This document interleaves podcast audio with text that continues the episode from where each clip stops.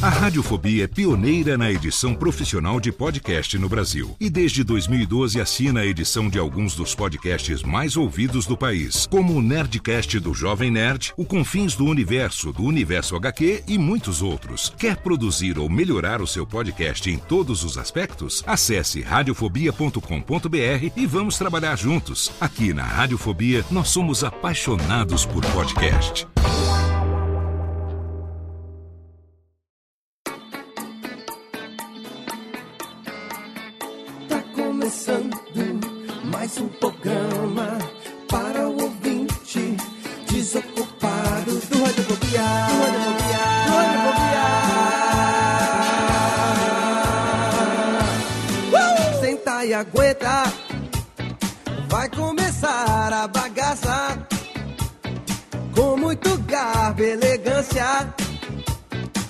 Seu radiofobia alheio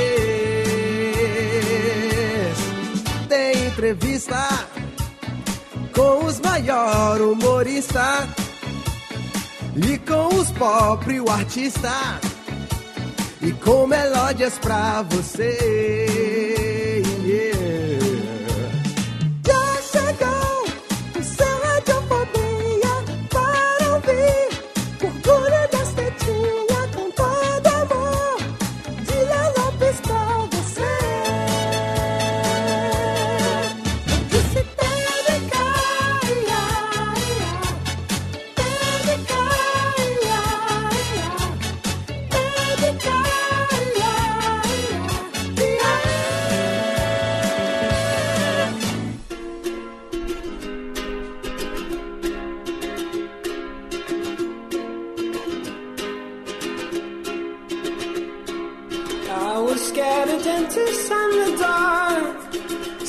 Saudações, ouvinte desocupado! Eu sou o Lopes e tá no ar pela Radiofobia Podcast Network. Mais uma edição do seu podcast preferido, mais uma edição do Radiofobia. Eu quero mais palmas hoje, não? Eu quero muito mais palmas, Rubens e Jorge. Porque hoje nós temos um. Também chega, né? Os anões estão excitadíssimos aqui. Para, chega! Oh, oh, nossa, eles estão excitadíssimos hoje. Porque nós temos aqui, depois de alguns meses, finalmente a gente tem mais um programa, um- uma série, uma das nossas séries preferidas aqui do Radiofobia. Se não há preferida pelos ouvintes, a nossa série O Coração da Voz está de volta. Um programa onde nós entrevistamos, você sabe, os profissionais da dublagem, os, as pessoas que trabalham, as pessoas que emprestam as suas vozes para os nossos personagens preferidos da TV e do cinema, das animações. E hoje nós temos uma convidada especialíssima que você, claro, você tá ouvindo aí, você já sabe, é podcast, a gente faz aquele mistério, você já sabe quem é, já viu a vitrine com ela lindona, com todos os personagens dela, já viu, todos não, né? Alguns dos personagens dela já sabe quem é, mas antes de chamar a convidada, é claro, eu tenho que chamar aqui os meus companheiros de radiofobia, começando por ele, o pai das gêmeas, que eu quero saber se elas é, já, se você já deixou elas assistirem a Hit Girl, senhor Thiago Fujiwara. Olá, Léo, tudo bom? Tudo bem, Ti. Olha, Léo, Hit Girl ainda não.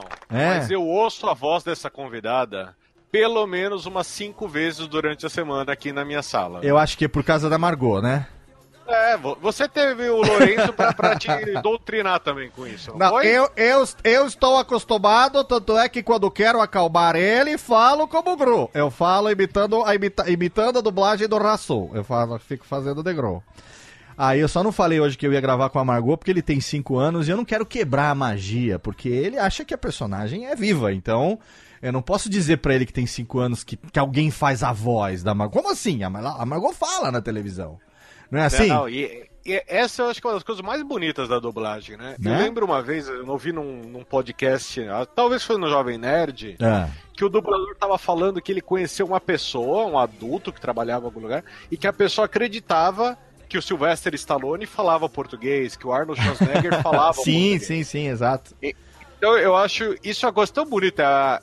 O, o personagem, sabe, ele fica vivo e com a voz pra sempre na cabeça das crianças, né? Exatamente. E aqui também, cara. Aqui a gente, a gente tem, é, por, por hábito aqui já há muitos anos. Primeiro, a animação a gente só assiste dublado, né? É, e eu raramente, na verdade, vejo filme legendado. Eu só vejo filme legendado quando o roteiro do filme me leva a querer entender alguma coisa do, do original, entendeu? Agora, filmes de super-herói, é, filmes que são entretenimento puro e simples, a gente só vê dublado, porque aí você presta atenção é, no, no, no, na, na, fotografia, você presta atenção na animação, você presta atenção na música, e não tem que ficar lendo a legenda que tira a atenção de um monte de coisa, né, cara? É, Exatamente. Sem falar que a dublagem brasileira está entre as, se não é, a melhor dublagem do mundo. E hoje nós temos aqui uma representante dessa nova geração da dublagem, que a gente já sabe então que as gêmeas, sem saber que ela existe, já são fãs, né, Tiago? Já são fãs. Muito bom. Espera, espera mais uns anos para eu pedir para mandar mensagem no aniversário, pelo WhatsApp. Exatamente. Grava aí, grava aí. Vou pedir pra ela e pro pai dela, cara. É, exatamente, exatamente. O pai dela também, que já teve aqui. Daqui a pouco a gente fala dele também, grande amigo, querido. E diretamente de Sorocaba, a gente tem a presença dele, o menino do Pininho, aquele que só vê filme legendado, Chatolino, menino Chester. Olá, Léo, olá, ouvintes. E é mentira, viu, Léo? Não eu sei. legendado, não.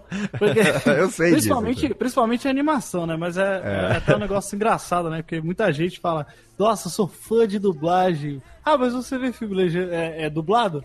Não, eu só vejo legendado, mas eu sou muito fã, viu? É, e outra quando o cara fala que gosta muito de dublagem, aí você começa a comentar com as, sobre as dublagens com ele. Ai, fulano de tal e tal, falando o nome dos dubladores e ele não tem a menor uhum. ideia de quem você tá falando, né?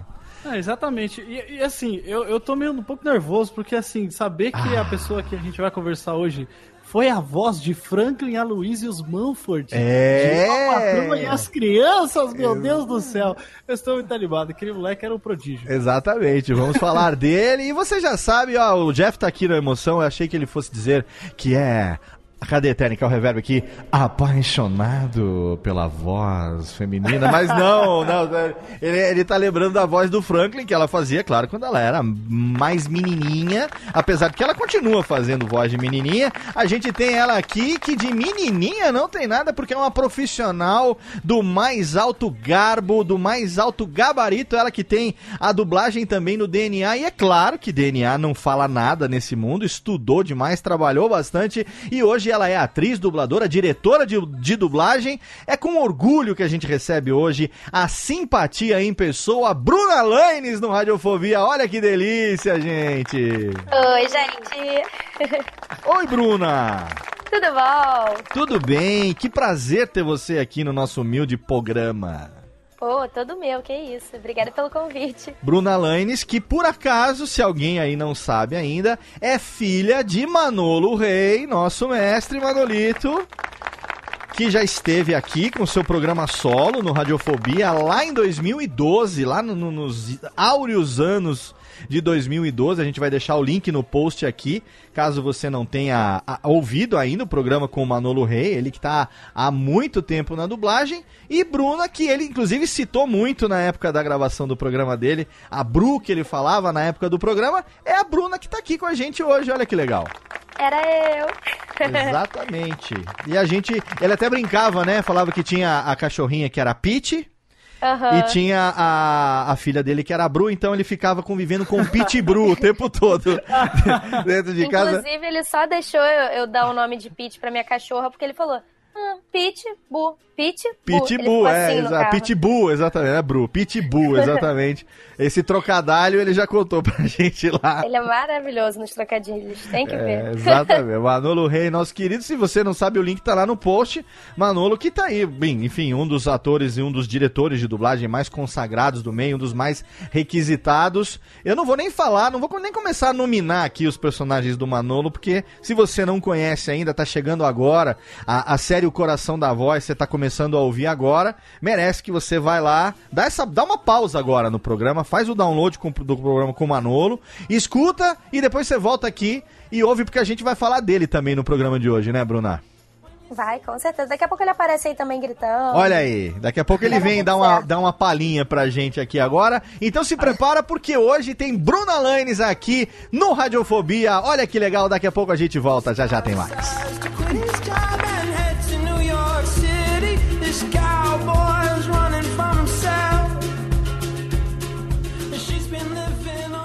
Olha bem, olha bem, conhece. Radiofobia, radiofobia.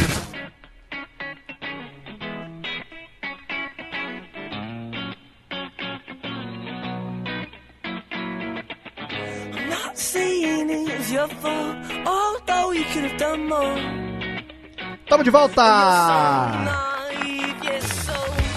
Olha que som legal! A gente tá de volta ao som de Naive do The Cooks. E a gente abriu o programa com Riptide do Vance Joy, as duas pedidas do- da Bruna, porque a gente sempre pede que os nossos. Chega, o Rubens e Jorge estão realmente excitadíssimos hoje aqui nas palminhas, hein? É, a gente tem dois anões aqui, viu, Bruna, que batem palma pra gente. Eles, eles são contratados só pra isso. E não, so- não somos eu e o Thiago. Não, não, não. É, Rubens e Jorge, eles ficam aqui na, na técnica, aqui atrás do, do vidro. E aí, quando a convidada é talentosa, bonita, eles ficam aqui um pouquinho alegrinhos além da conta. E batem mais palma do que devem. Mas as músicas que a gente tá ouvindo, tanto na abertura do programa como na abertura desse primeiro bloco, são músicas do melhor alto astral que foram indicadas pela Bruna, que tá aqui com a gente hoje. Mais uma vez, é um prazer receber você aqui, viu, Bruninha? Todo meu. A gente que é, a gente que teve, a gente do Radiofobia, que teve o prazer de conhecer a Bruna pessoalmente na última edição de Comic Con Experience. É, a gente encontrou lá o Manolo e aí tava a Bruna e a Ana Helena tava também nesse dia, né? Aham. E a gente se encontrou lá e tal. O Manolo é um, amigo querido. Eu tenho a sorte de gravar com ídolos que depois acabam se tornando meus amigos. E aí ele viu a gente lá, a gente se encontrou, a gente gravou um vídeo que até hoje não foi editado o vídeo. Ah, Pedro Palota, um beijo pra você, Pedro Palota! Antes que eu esqueça. Pedro Palota agora é um youtuber T, senhor. É, Pedro Palota agora é youtuber Tig, ele não tem mais tempo de editar os nossos vídeos, mas esse footage está aqui e qualquer dia eu mesmo vou acabar editando, ele vai entrar para o histórico aqui do Radiofobia, mas o importante é que nesse dia, lá em dezembro do ano passado, 2017, a gente conheceu a Bruna e também a Ana e matamos a saudade do Manolo e aí naquele dia a gente já fez o compromisso de quem sabe um dia gravar um Radiofobia e hoje estamos aqui juntos com Bruna Lanes, olha que legal. Bruna, a gente sempre começa perguntando para os nossos convidados, é, quando é uma pessoa relacionada ao humor, a gente pergunta sobre essa origem, e quando é alguém do meio de rádio, de TV, do meio de dublagem não poderia ser diferente. A gente acaba perguntando sobre como era a pessoa quando começou, qual foi, quando era criança, quais eram as suas influências. Para você que tem Manolo Rey como seu pai, eu vou mudar um pouquinho a pergunta que eu costumo fazer, que seria de onde veio essa coisa de dublagem. E obviamente eu vou perguntar pra você se quando você era pequenina, pequena Bruna, pequenina infante, se você tinha noção do que teu pai fazia, da- de que ele trabalhava com isso, de que ele é, é, dava vida às vozes de personagens, é, como que era a relação de você ser filha, né, de já nascer filha de um cara que já tinha isso como ofício? Ah, na minha cabeça sempre foi muito claro, né, que que existiam os dubladores e que os, os atores americanos eles não falavam português também, eles eram dublados. E meu pai desde pequeno sempre me levou muito para os estúdios. Então eu já conhecia todo mundo, já convivia com essas pessoas, era fã de todas elas. E, e eu adorava ver os desenhos animados ou os filmes e séries e ficar fazendo o elenco. Ah, eu conheço, esse aqui é fulano, esse aqui é ciclano. Às vezes eu anotava num caderninho e fazia o elenco inteiro do episódio que eu tava assistindo só de só de brincadeira. Fazer o elenco significa é, identificar as vozes dos dubladores do elenco todo. Isso, exatamente. É o que a gente, tem uma raiva de mim. a gente aí, faz isso pro vezes hobby, né, Jeff? Eu fico reconhecendo e falar, ai meu Deus, você reconhece tudo pra mim? Pra mim eu não sei. Aham. Exato. É, um- uma das coisas mais fáceis hoje é você eh, tá jogando um jogo e fala, ih, olha lá o Nanete. E tudo agora é o Nanete, né? Nanete Watch faz Dogs, é- tudo, não, tudo, todo, todo, todo, todo NPC ali que tá, oh, estamos ali, vamos, tivemos uma briga, toda a voz que você vê falando assim, ó, oh, fazendo aquela voz assim, meio de, meio de, como é que chama lá, o Pedro Bino, não, aquela... De, de... O Tony- do Tony Fagundes, Fagundes. aquela voz de latifundiário, assim, é o Nanete fazendo. E- e- é, é- é infalível. Voz de latifundiário. Voz de lati, voz de voz de produtor, de, de criador de cabeça de gado, assim, é o Nanete que tá fazendo aquela voz de Antônio Fagundes dele ali. Mas, Procurar ele no Wikipedia só pra alterar o verbete. É. né? exatamente, la- latifundiário por, por profissão, né? Virtual, né? Ô, Bruna, mas isso que você tá falando é muito interessante, porque, é, é, por exemplo, o Garcia Júnior, que você conhece muito bem, né? É, a história dele, quem conhece a história dele sabe, talvez não saiba. Você aí, ouvinte, se você não sabe, eu vou te revelar agora algo que talvez exploda a sua cabeça. Mas a mesma pessoa que é, dubla é, Arnold Schwarzenegger, a mesma pessoa que dubla é, James Bond, do Daniel Craig, a mesma pessoa que faz a voz do He-Man, ele foi uma das vozes do Pica-Pau quando ele era criança. É, e o Garcia Júnior, ele era menininho quando fez o Pica-Pau, né? Tem essa história, inclusive eu vou deixar o link do Nerdcast que ele gravou lá com os meninos e contou essa história. É, porque o pai dele, né, o, o Garcia Neto, era era é, dublador daquele, ele que falava, que fazia aquela a- as placas do Pica-Pau, fazia aqueles aqueles o narrador, né? Né, o se o Pica-Pau tivesse procurado a polícia, isso jamais teria acontecido, sabe?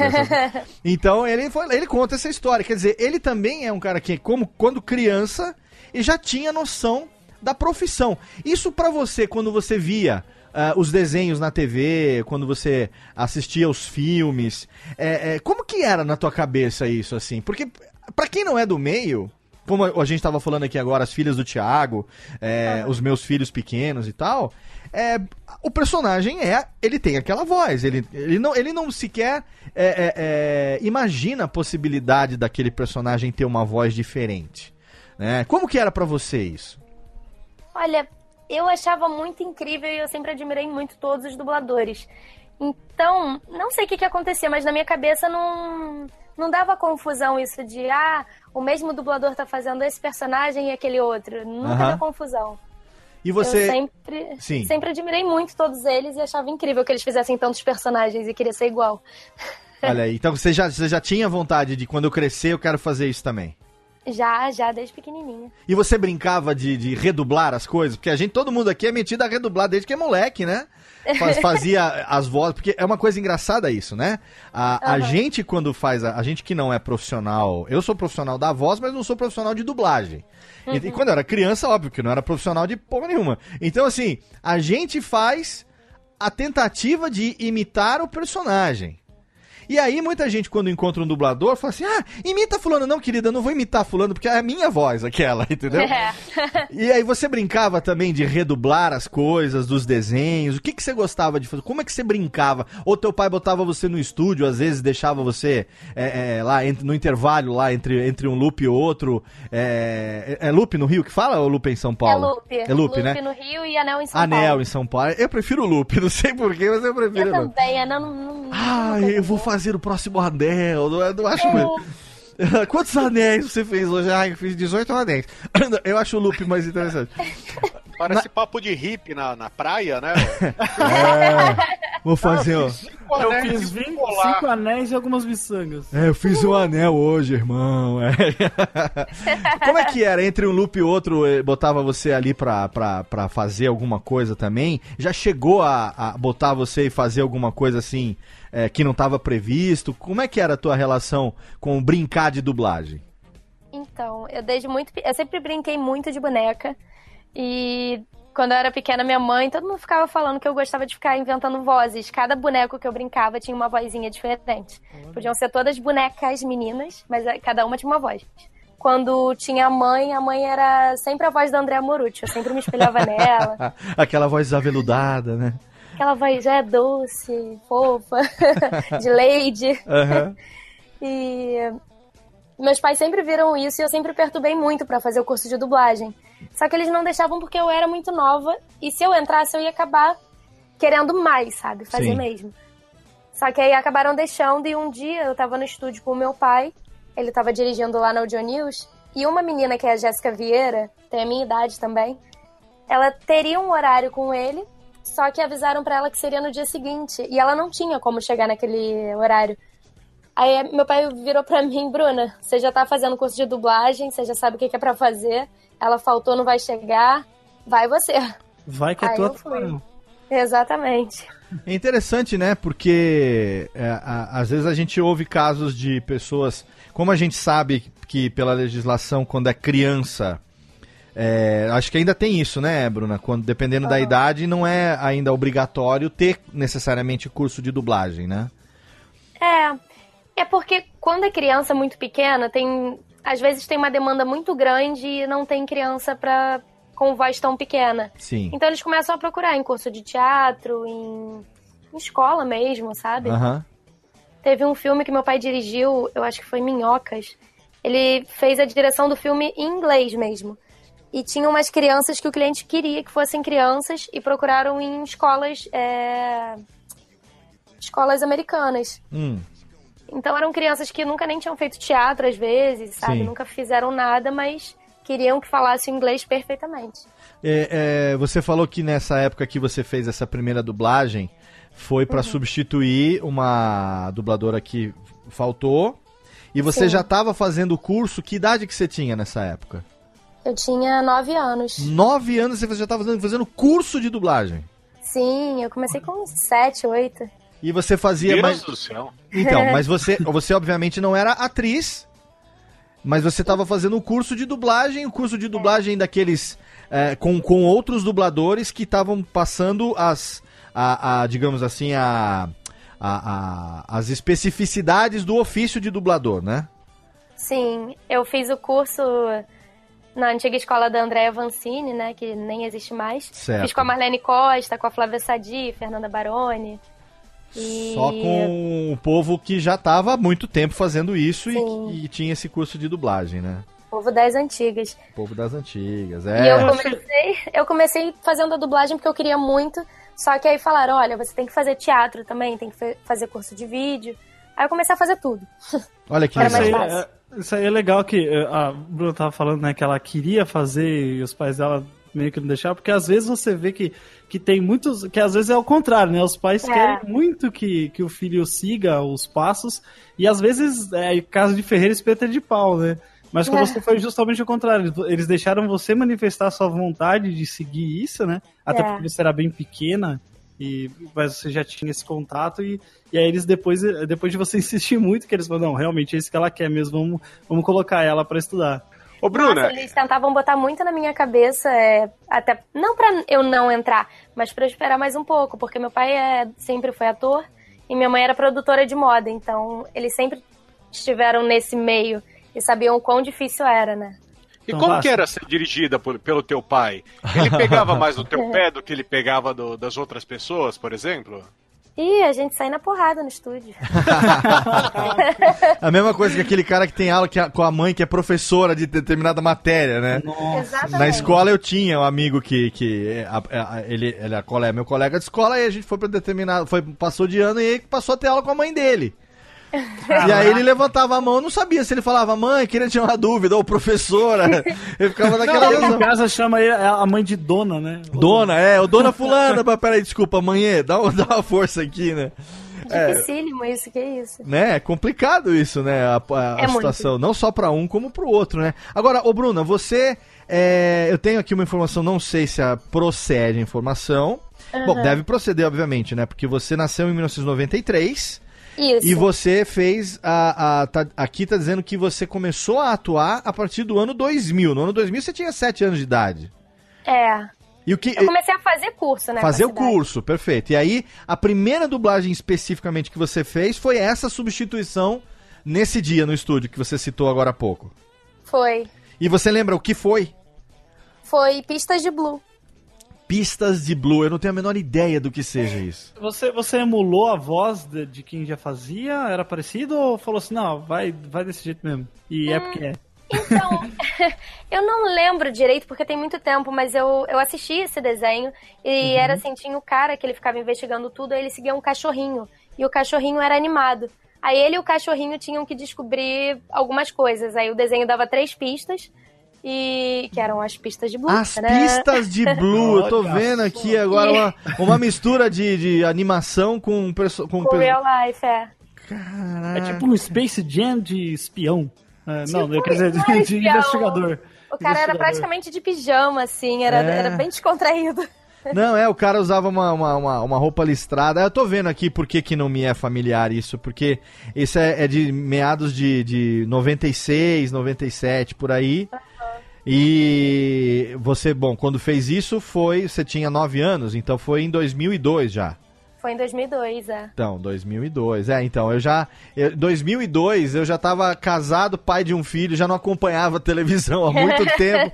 Então eu tô entendendo por que, que obviamente, eu, eu- eu- algumas coisas. É, eu perdi algumas coisas dos anos 90, que foi a época que eu tava estudando, morando no, no Japão e tal.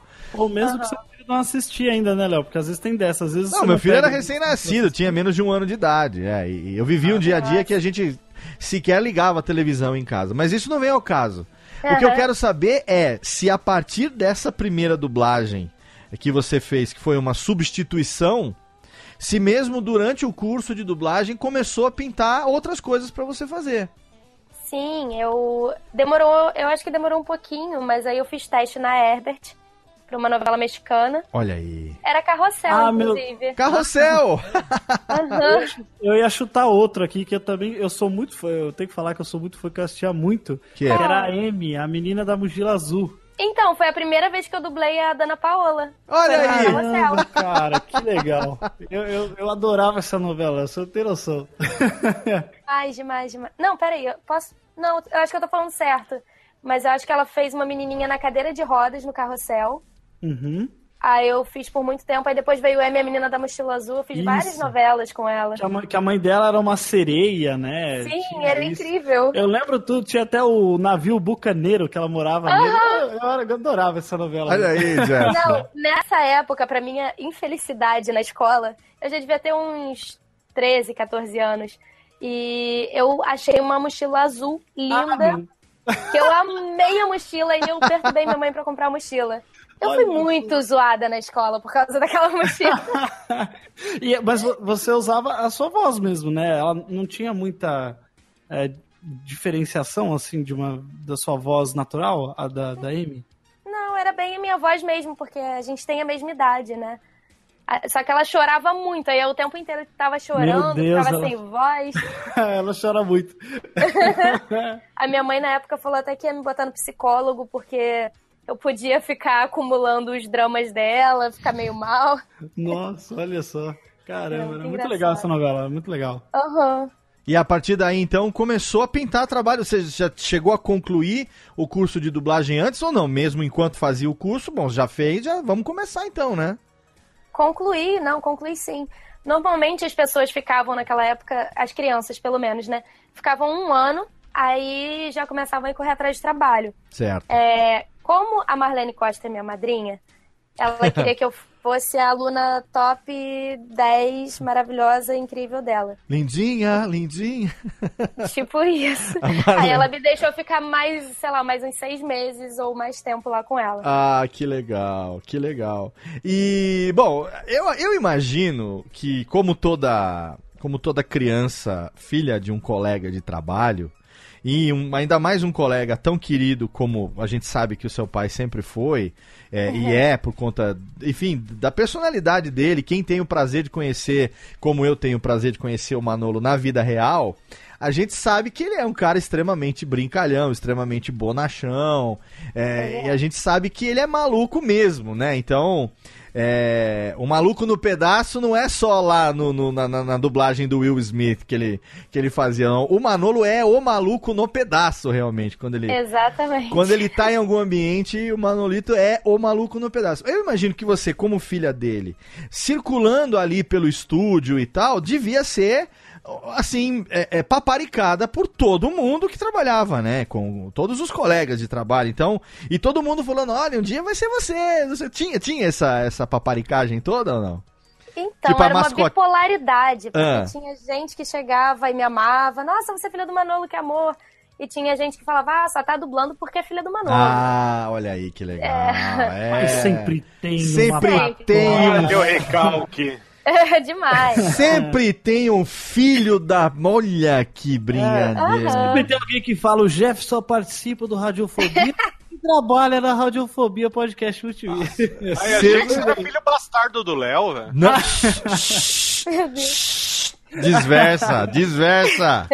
Desversa, desversa. Deixa eu mandar um beijo aqui. Deixa eu mandar um beijo aqui. Lloyd, meu amor. Beijo pra você. Saudade, Lloyd. Sacanagem, sacanagem, já tá dormindo agora. Por Lloyd, isso que o pai do Jeff briga com ela. Lloyd, a dona Lloyd é a mãe do Jeff. Por isso que ela Tá apanha. certo. Que- que- Por isso que ela apanha. Por isso que ela apanha do seu pai até hoje.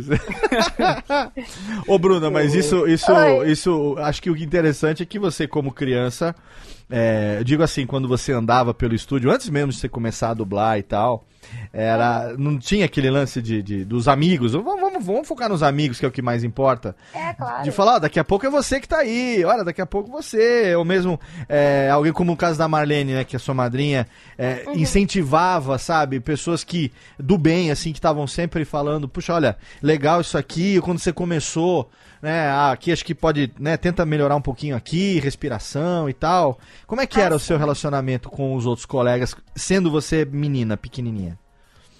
Ah, era muito bom, né? Porque quando eu comecei, a gente fazia muito novela na Herbert e passava assim.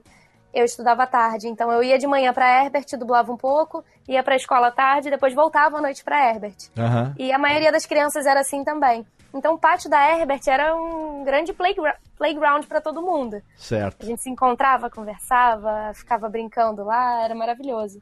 Olha aí, que delícia. É, a gente não lidava tanto com os adultos, eles passavam mais, era mais adulto com adulto e criança com criança. E você chegou a pegar alguma época de dublagem aonde você dublava com a- coletivamente com a galera na bancada? Ou você já pegou todo mundo, cada um fazendo a sua própria voz? Não, peguei, peguei muita novela mexicana dublando junto. Pegou Era a galera, legal. galera de bancada fazendo um, errava, tem que, todo mundo tinha que refazer. Sim, só que no meu era um pouco menos perrengue porque não eram tantas pessoas juntas. Certo. Antigamente era mais gente. Na época que eu fiz era umas duas, três pessoas juntas. Aí dava pra ser mais feliz, mas quando a pessoa era meio lenta era meio complicado. Tinha que ficar refazendo, né? Chorando É. várias vezes com a voz da Amy. Exatamente. é meio brabo. O bom educação é quando a pessoa é meia lenta, né? quando não é um retardado aqui que não sabe o que tá fazendo, É, Um não. Aqui né? a gente tem, tem, que ser, tem que ser polido mesmo com os retardados, Thiago. Pô, desculpa. para com isso aqui. Coitadinhos. É, coitadinho dele. Até porque eles não vão entender esse seu comentário, então. Aí desversa. Agora eu quero saber o seguinte, Bruna Lanes, Oi. quem foi, qual foi o seu primeiro grande personagem? Foi o Franklin? Olha, eu acho que ele é o maior Grande personagem da minha pequeno. vida. Ele É, não, pequeno, né? grande que ele. O primeiro. Não, mas agora ele tá grande ainda. Querem que eu duble ele, ó. Sim, não, ele tá enorme. Mas assim, o primeiro personagem grande, quando eu me refiro a, a- a personagem, a gente sabe, é, hoje em dia menos até, mas vale falar aqui pro ouvinte que tá chegando agora, que no meio de dublagem existe aquela expressão chamada boneco, né? Que é, É. quando um determinado ator, é, ele acaba se consolidando, digamos assim, como a voz daquele ator ou atriz é, naquele determinado idioma. Então, nos anos 80, 90, é, nos anos 70 também, principalmente, a gente teve exemplos na época que o mercado era até menor, na época que é, Herbert Richards praticamente é, dominava o mercado, seguida de Alamo, AIC São Paulo e outras grandes empresas. É, que você tinha ainda essa coisa do boneco bastante consolidada. Então, é, é, sei lá, é, o Mário Jorge, por exemplo, um dos bonecos do Mário Jorge era o, o Ed Murphy, né? Ou o John Travolta. Né? Então são personagens que a maioria dos filmes que você vai ouvir em português, a voz é a voz do Mário Jorge, porque era o boneco. A mesma coisa acontecia com a Mônica Rossi e a Demi Moore, por exemplo, né? Ou ah, Márcio Simões e Samuel L. Jackson, por exemplo, né? Você tem, quem mais a gente tem aí para dar alguns exemplos? O, o Jim Carrey e o não o Briggs, o Duda. Não, não, Marco o Ribeiro? Marco Ribeiro, né? Marco Ribeiro, que até o Briggs até brincou uma vez na entrevista que o Marco Ribeiro é, é o boneco, o, bo- o boneco do Jim, o Jim Carrey é, sem máscara E com máscara era o Briggs, né? Que é o caso do Grinch, enfim. Do, é, Desventuras em série. É é, exa- exatamente. É, o, o Michael Ribeiro, o, o Jim Carrey de cara nua é o Michael Ribeiro. Quando o Michael Ribeiro tá viajando ou botam uma máscara no Jim Carrey, aí o Briggs assume. né, entendeu? Exceto, exceto quando ele fez o Máscara, né? Olha só. Exa é, exatamente. E no caso do Manolo, por exemplo, a gente teve alguns consagrados, né? Como é o caso do Will Smith no Maluco no Pedaço. É, depois a gente teve também o Homem-Aranha do Tobey Maguire e tal. É, hoje em dia não tem muito isso, porque tem muito mais concorrência. Os estúdios lá fora muitas vezes acabam definindo, então às vezes quem tá aqui não tem tanta autonomia para definir. Você chegou a ter ah, ah, um- um- algum, algum ator ah, ou personagem, ator, atriz, porque o Franklin é, é o caso de você ser uma menina, mas fazer a voz de um menino que tinha uma voz é, de, de menina, infantil, muitas vezes, é, muitos casos, né? Por exemplo, Cebolinha, até hoje, é mulher que faz a voz, Eu né? ainda, tenho, eu ainda tenho voz. O Jeff ainda é dublado por uma menina, então a gente sabe. a gente sabe que é assim que funciona. É, você teve casos de, de pessoas a, a- que você fez e que você pode considerar que são bonecos seus, assim ou não? Sim, tenho. A primeira boneca que eu tive, eu acho que foi a. Assim, fora a novela mexicana, que teve a Dana Paola, que eu fiz milhões de novelas com ela. Sim. E teve a Abigail Breslin, que eu fiz muito, muito, muito filme dela quando era mais nova, mas depois de um tempo parou. É, Tem muito tempo até que eu não faço. E tem a Chloe Mor- Moretz, que é meu xodózinho. A Chloe Moritz, que é a Hit Girl, Sim, que já é fiz muito filme com ela. que a Incrível. gente não consegue ouvir ela em português se não for com a sua voz, né? Eva! Ah, não, não tem como, não tem como. E não tem como assistir Kick, é, Kick-Ass se não for dublado também, porque é outro filme que legendado não tem a menor graça, né? Ah, eu gosto dos dois, eu gosto do dublado e do Ah, legendado. é o dublado, dublado é, é excelente. E o Franklin você fez, o Franklin do Eu e a, a Patroa e as Crianças, você fez ele durante toda a série. Fiz engraçado é, o Franklin pra dublar. Foi muito normal, porque na época muitas meninas, muitas mulheres adultas faziam um menino. Uhum. Porque tinha essa, essa falta de meninos mesmo. Sim. É, Então, pra mim era só mais um menino que eu tava fazendo. Só que ele começou a voltar e eu tava vendo que todo mundo tava amando o Franklin. E eu não entendia, porque eu era muito pequena. Eu tinha uns 11 anos quando eu dublava ele. Eu acho que eu nem entendia metade das palavras que eu tava falando. Do... E eu... Essa música não fui eu que fiz, acredita? Ah, eu lembro que quando ele cantava, né, tinha várias cenas assim que ele cantava, que aí a voz dele mudava. Eu falava, poxa, É. por que que não deixa, né, a voz dele mesmo? Nossa, essa do Blink Do, eu só fui descobrir essa música, sei lá, com 16 anos. Que falaram, ah, você que fez Blink Do. Eu, Blink Do, o que que é isso? Aí depois que eu fui ver, caramba, dublaram a música com outra pessoa e eu nem fiquei sabendo, tipo. É, a parte das músicas era diferente. É, É chato quando acontece isso, mas acontece. muito acontece, normal. Que é uma série, Eu, a Patroa e as Crianças, é, amada por muita gente, né? Consagrada.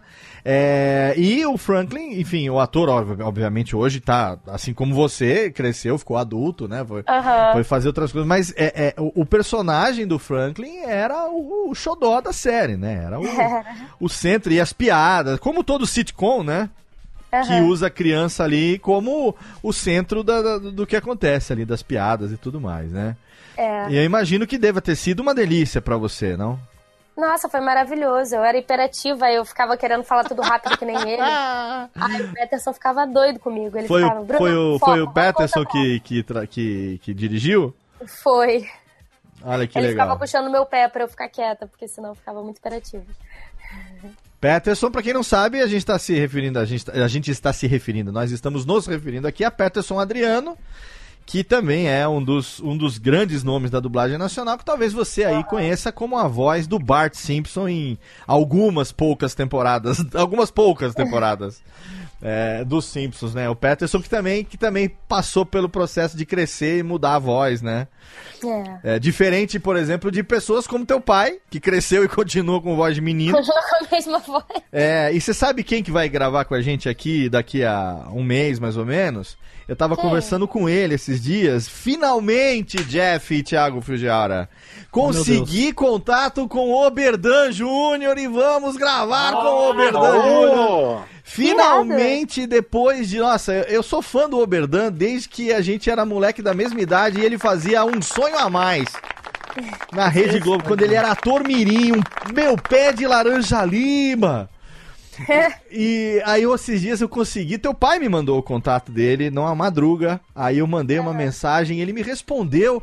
E aí, quase caí de costas quando eu escutei. A, a, que- ele, o cara tá- tem a minha idade, quase, acho que é até um pouco mais velho do que eu. Ele fez o Tintim, né? Ele faz até hoje a voz do Faz, Tintin. né? O boneco eterno, né? Do Tintin, do É, não Oberdan. tem como não ser. Não né? tem como não ser, mas pra mim, é, é, a gente até citou isso quando a gente gravou aqui o programa com o, o Wendel e também com o Manolo, porque é, faz parte da dublagem original de Goonies. E o Aham. Oberdan era o, o Sam, que é o personagem do. Como é que ele chama lá? O Sam não. Era o. Ah, ai caraca, como é, que, como é que ele chama? É o Will, né? Que é o personagem principal do Goonies. É, que é o, o- o- era o, o Sean Astin menino. E aí a gente Ah, brincou sim. que o Sean Astin adulto agora, que é o Sam do Senhor dos Anéis, quem faz é, é- é o, o, o, o Wendell Bezerra, né? E aí, todo programa praticamente a gente fala do Oberdan. E o Oberdan é outro exemplo do cara veiaco com a puta voz de moleque que nu- nunca vai deixar de ter aquela voz de menino, como é o caso do Manolo também, né? Todo Aham. dia aqui em casa eu escuto o Manolo no Robin dos Jovens Titãs, que o meu, meu filho assiste todo santo dia, e tá lá o Manolo falando é, com aquela voz infantil, infante que ele tem. Agora, eu tava esses dias assistindo, Bruna, o Quem Dubla, Aham. que é o canal do YouTube é, que você participa também lá, você também youtuber, junto com seu pai, junto com Felipe Maia, junto com. Quem mais que tá lá naquela, naquele casting lá do Quem Dubla? A Ana Tem a Ana Helena. Helena, Ana- Bittencourt, a Erika Menezes, o Matheus Perissé. Matheus Perissé também, que é excelente. Matheus Perissé, queremos você aqui também na Radiofobia, hein? Ele é maravilhoso. Matheus, eu que é fenomenal. E eu tava assistindo esses dias o, o vídeo que estavam contracenando você, Ana Helena e Pampam, Pamela Rodrigues, que são as três filhas de Gro. As três filhas de Gro. Margot, Edith e Agnes, as três ali gravando um vídeo. E, e, e- interessante é ver como vocês, e isso é que tem a ver com esse desenvolvimento todo que eu fiz da pergunta até agora, de voz infantil. Como vocês, mesmo a- adultas, né? é, talvez a, a, a Pamela seja um exemplo máximo disso, mas enfim, como que vocês, mesmo adultas, conseguem colocar é, uma impostação que faz uma voz infantil e quem tá ouvindo, por exemplo, não percebe absolutamente nada. Por exemplo, a Margot, né? Que você faz a Margot, Aham. fez a Margot nos, nos três filmes do, do Malvado Favorito. A Margot, filha mais velha, né?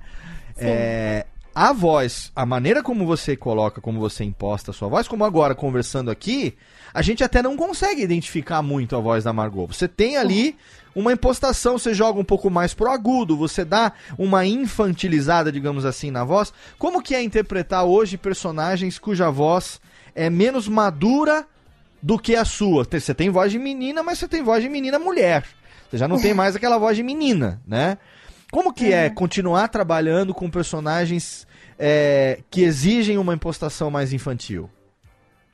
Olha, às vezes é um pouco cansativo. É, Mas Fisicamente falando, você fala? é fisicamente, sai com a voz cansada, sabe? Com um pouco de dor de cabeça até. Mas é porque eu, a Pamela, a Ana Helena, a gente foi, foi criada na dublagem assim, a gente começou muito pequena. Então a gente estava muito acostumada a dublar criancinha, bebê, menino. E ficou dublando essas coisas até os 18 Os 18, eu acho que todo mundo meio que tem essa crise de, meu Deus, e agora? Como é que eu vou fazer personagens da minha idade? E foi difícil mesmo eu, eu começar a me acostumar a dublar pessoas que tinham a mesma idade que eu. foi difícil dos diretores se acostumarem e confiarem em mim pra dublar uma coisa assim, sabe? Ah, esses dias, esses dias não, ontem especificamente, no dia anterior a essa gravação aqui, eu acho que porque eu tinha feito maratona do, do Quem Dubla, até mesmo preparando aqui para o nosso papo de hoje, é, eu ouvi muitos programas também que a Pamela participa, né?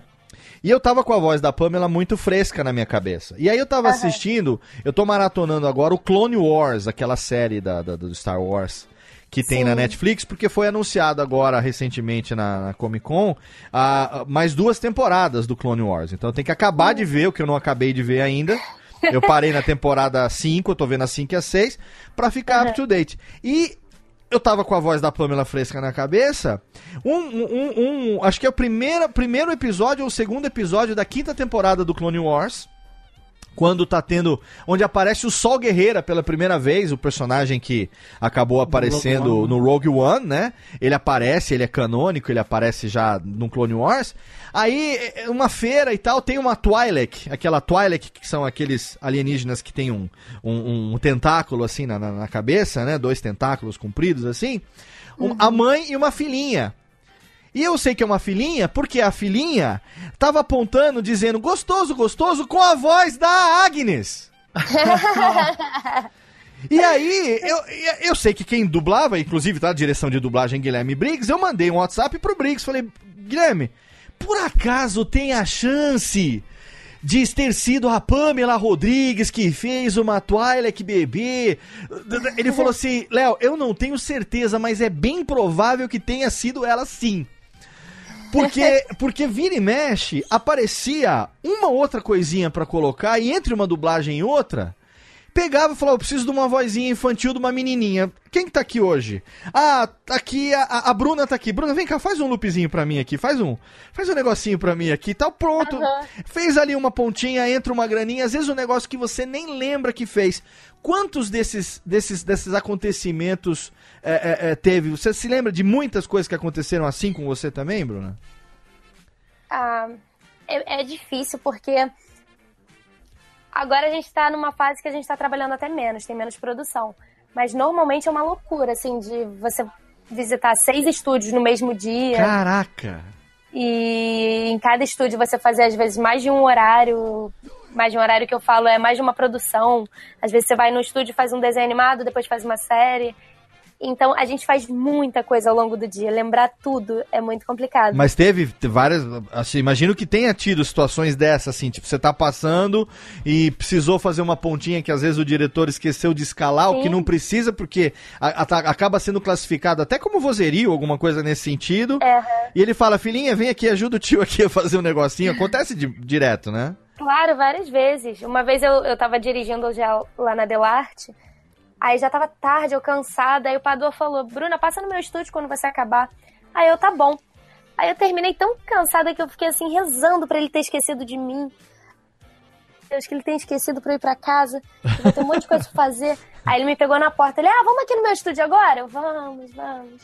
Aí eu fui pro estúdio, era um sim senhor. Aí eu, ai, obrigada, Deus. era só um sim senhor. É, embora. eu imagino que tenha sido o que o Briggs fez a, a, a Pam Pam fazer nesse, nesse toalha. Assim, gostoso, gostoso, mas eu fiz com a voz da Agnes. Eu falei assim, tem Agnes no Clone Wars, eu não acredito numa coisa dessa. Olha só, gente, o papo com a Bruna tá excelente, tá fenomenal. A gente num piscar de ovos, sem perceber, estamos a quase uma hora já de papo aqui, pra você ver como o papo quando flui, a gente não vê o tempo passar, mas eu vejo porque eu tô vendo aqui. Eu sei que a gente Então- tem horário, a Bruna tem a semana. Quantos anéis já foram, Léo? Olha, meu amor, Olha, eu a acho gente. que uns 50. Olha, meu amor, a gente já fez muitos anéis hoje, na verdade. Eu estou agora aqui vendo qual é o próximo anel que eu vou fazer. Eu acho que eu até já sei qual é o anel. Perigosa. Olha só, vamos lá, Térica, roda a vinhetinha, porque a gente tem o nosso bloco de recadalhos e já já a gente volta com muito mais Bruna Lanes, hoje pra você aqui no Radiofobia Alheis.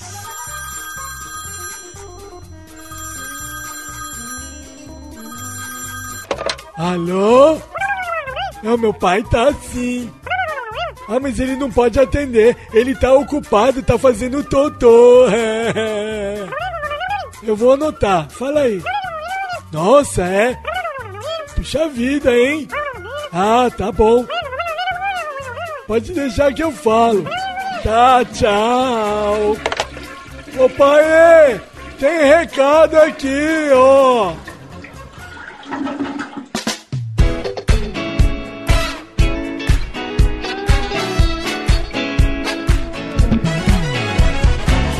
Vamos rapidamente pro bloco de recadalhos desse Radiofobia totalmente delicioso com a fofinha da Bruna Laine. Sim, você tá reconhecendo aí algumas das vozes mais bonitinhas das animações, da televisão também, das séries, dos filmes, por que não? Bruna Lanes, temos ainda mais da metade do programa pela frente. É filha de Manolo Rei, aquele maluquete.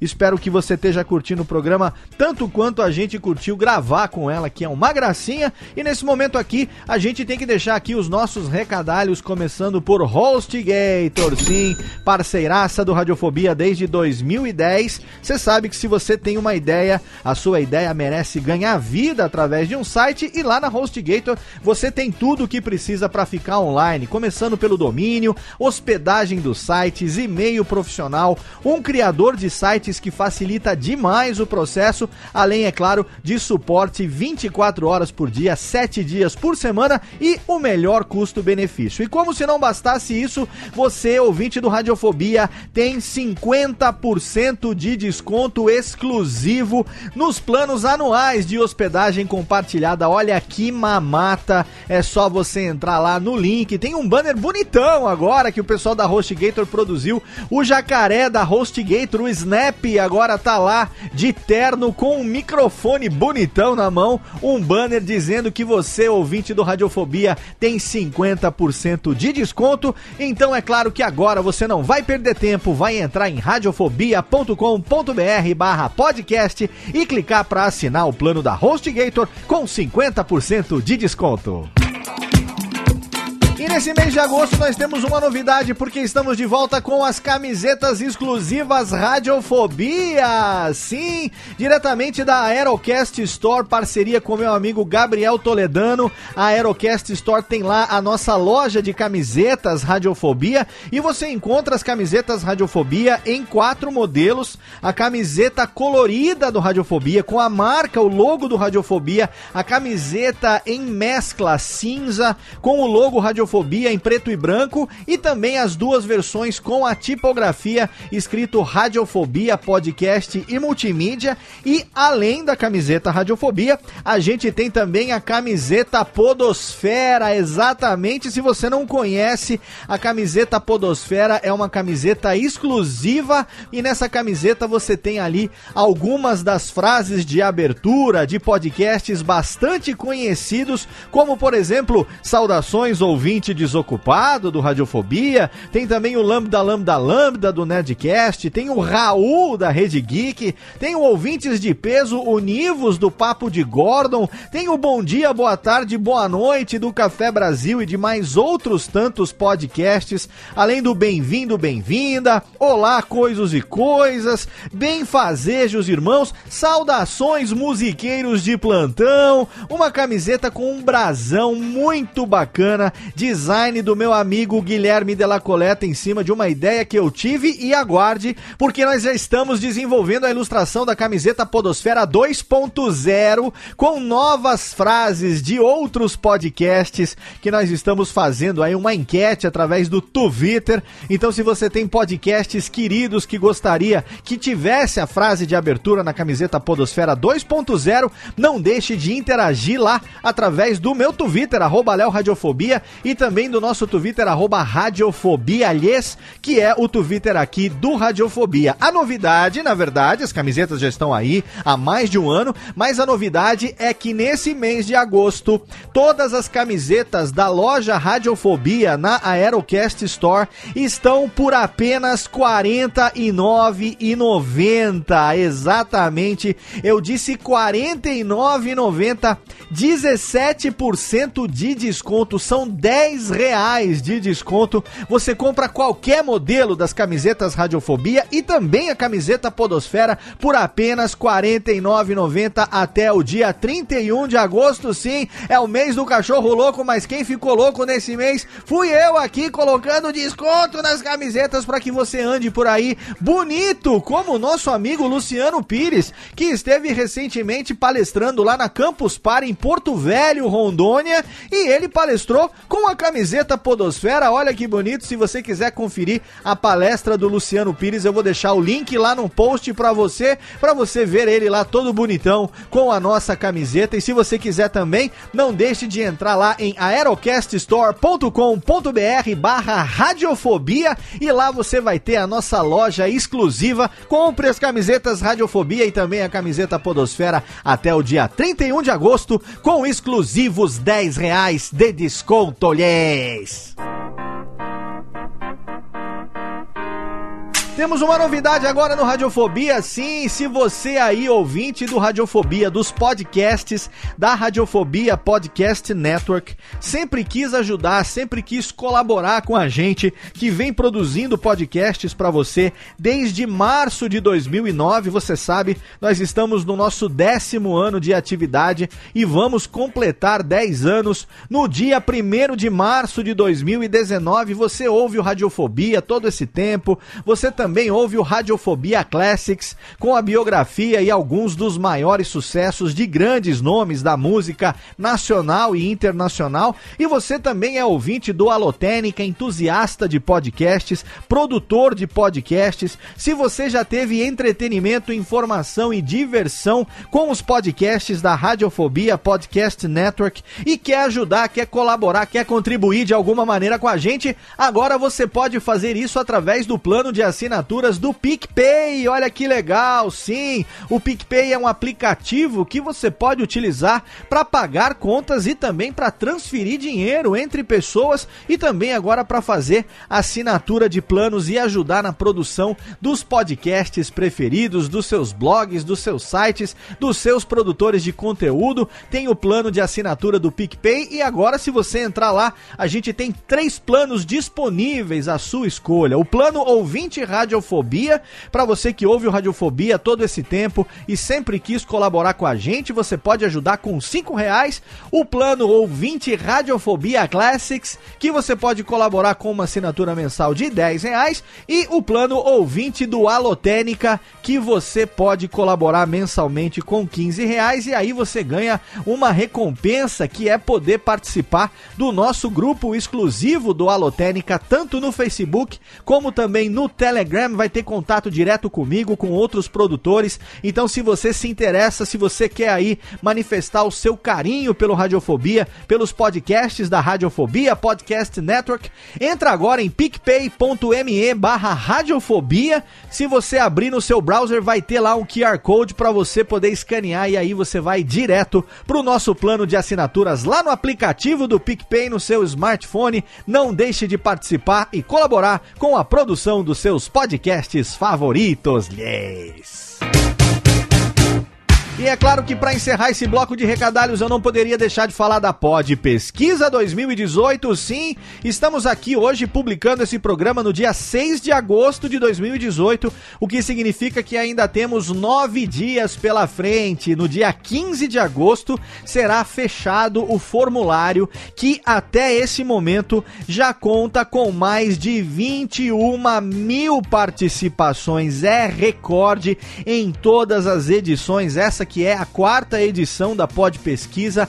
Nunca antes tanta gente participou da Pod Pesquisa. Na edição de 2014 a gente teve 16 mil participantes. Já batemos esse número em mais de 5 mil pessoas. Já temos uma amostragem mais do que suficiente para o país inteiro para a gente atualizar o perfil do ouvinte brasileiro de podcast, para a gente conhecer pela primeira vez também o perfil do produtor brasileiro de podcast e como temos a participação programação da Rádio CBN. Estamos levantando também pela primeira vez o perfil do não ouvinte, daquele ouvinte de rádio que acompanha a Rádio CBN, mas ainda não conhece podcasts.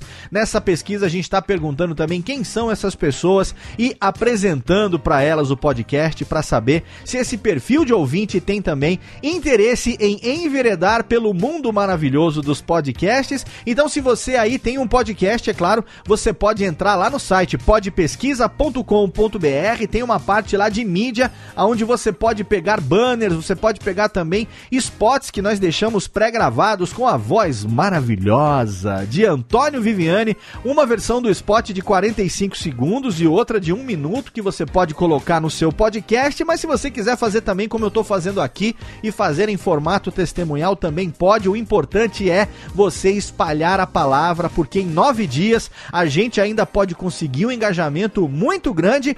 Então você aí, produtor de podcast, não deixe de participar divulgando a Pod Pesquisa 2018. E você aí, ouvinte do Radiofobia, que porventura ainda não tenha preenchido, corre lá porque ainda dá tempo. Lembrando que tem um design responsivo, você pode preencher também em qualquer dispositivo mobile aí no seu tablet, no seu smartphone. Não tem por que você não participar. Então entre agora em podpesquisa.com.br. Agora, Técnica, roda a vinhetinha, porque a gente tem ainda mais de uma hora de radiofobia com todas essas personagens maravilhosas que tem aqui no Brasil a voz de Bruna Lanes. Radiofobia. Radiofobia. Radiofobia. Radiofobia. Radiofobia.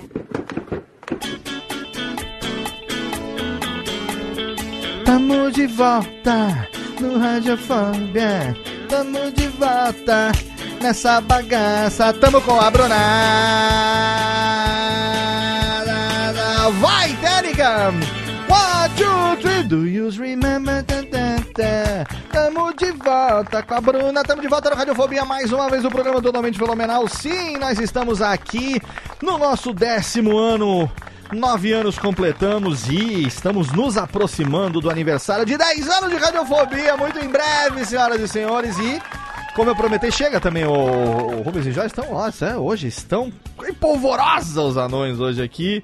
Eles vão me cobrar o pro, programa de hoje, eu vou ter que pagar um saco de Doritos a mais para cada um deles aqui, porque eles são até meio laranjas, viu, Bruno? Eles são parecendo um palumpa, sabe aquele do fábrica de já chocolate. foda segunda-feira e abusando do Doritos desse jeito. Não, mas esse vive a base de Doritos. Ainda bem que é só Doritos. Já pensou se eles cobrassem queijo grana padano? Aí não teria como. Pringles, se cobrasse É. Pringles, você tava É. falido. Eu tava errado, não. É Se melhor, cobrassem Ruffles. é melhor Doritos do que amendoim japonês, que é mais caro.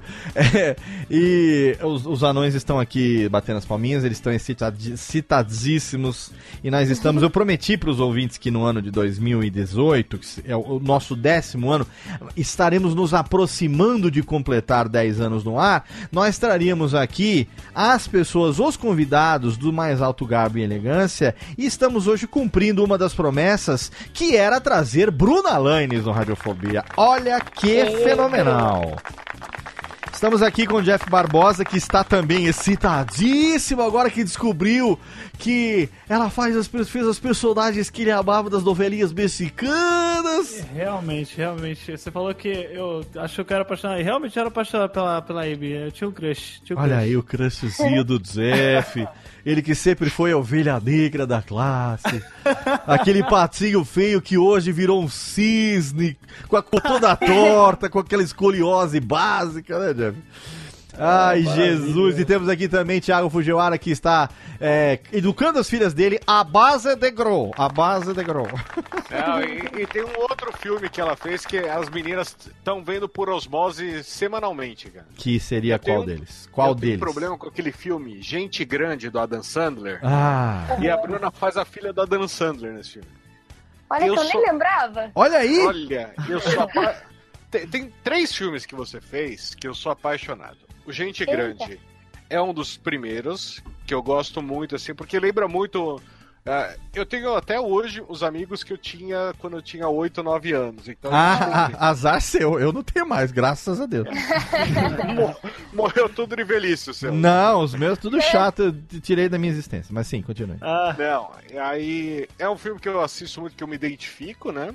Um outro filme eu gosto muito, Que é, que é quando ela dubla a Abigail, a Breslin, que é no Sem Reservas, né? Que é a, Ai, eu amo esse filme. é a menina que vai morar com a Catarina Zeta Jones, né?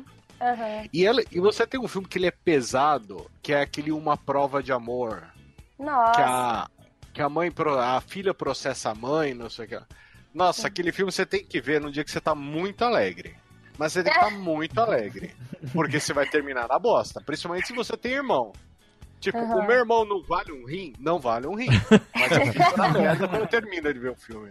Olha aí. é. Agora vocês entendem por que, que Thiago Fujiwara está aqui, porque ele, ele estuda a pauta, ele conhece o convidado.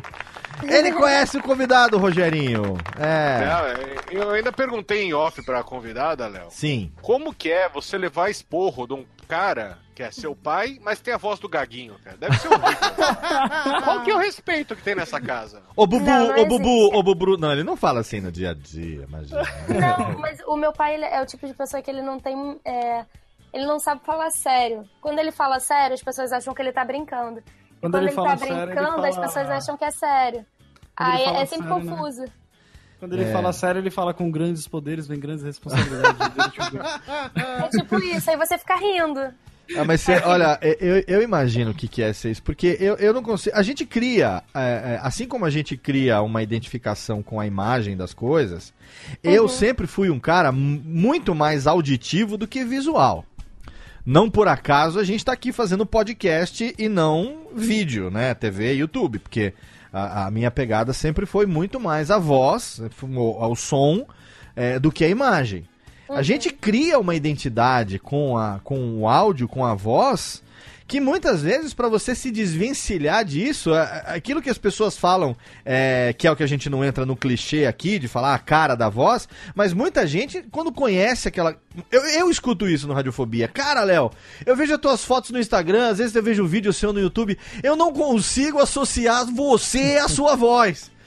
Eu falo assim, mas o que, que eu posso fazer se você criou uma expectativa que eu nunca vou poder atender, querido? parece que a voz não sai de dentro de você. Exatamente. Né? Eu conheci um cara, é. eu conheci eu, eu não pergunto o que, qual era a expectativa da pessoa, porque eu sei que, invariavelmente, eu vou ficar que nem o Didi. Lembra que eu falava, fui ofendido, mas tô no lucro?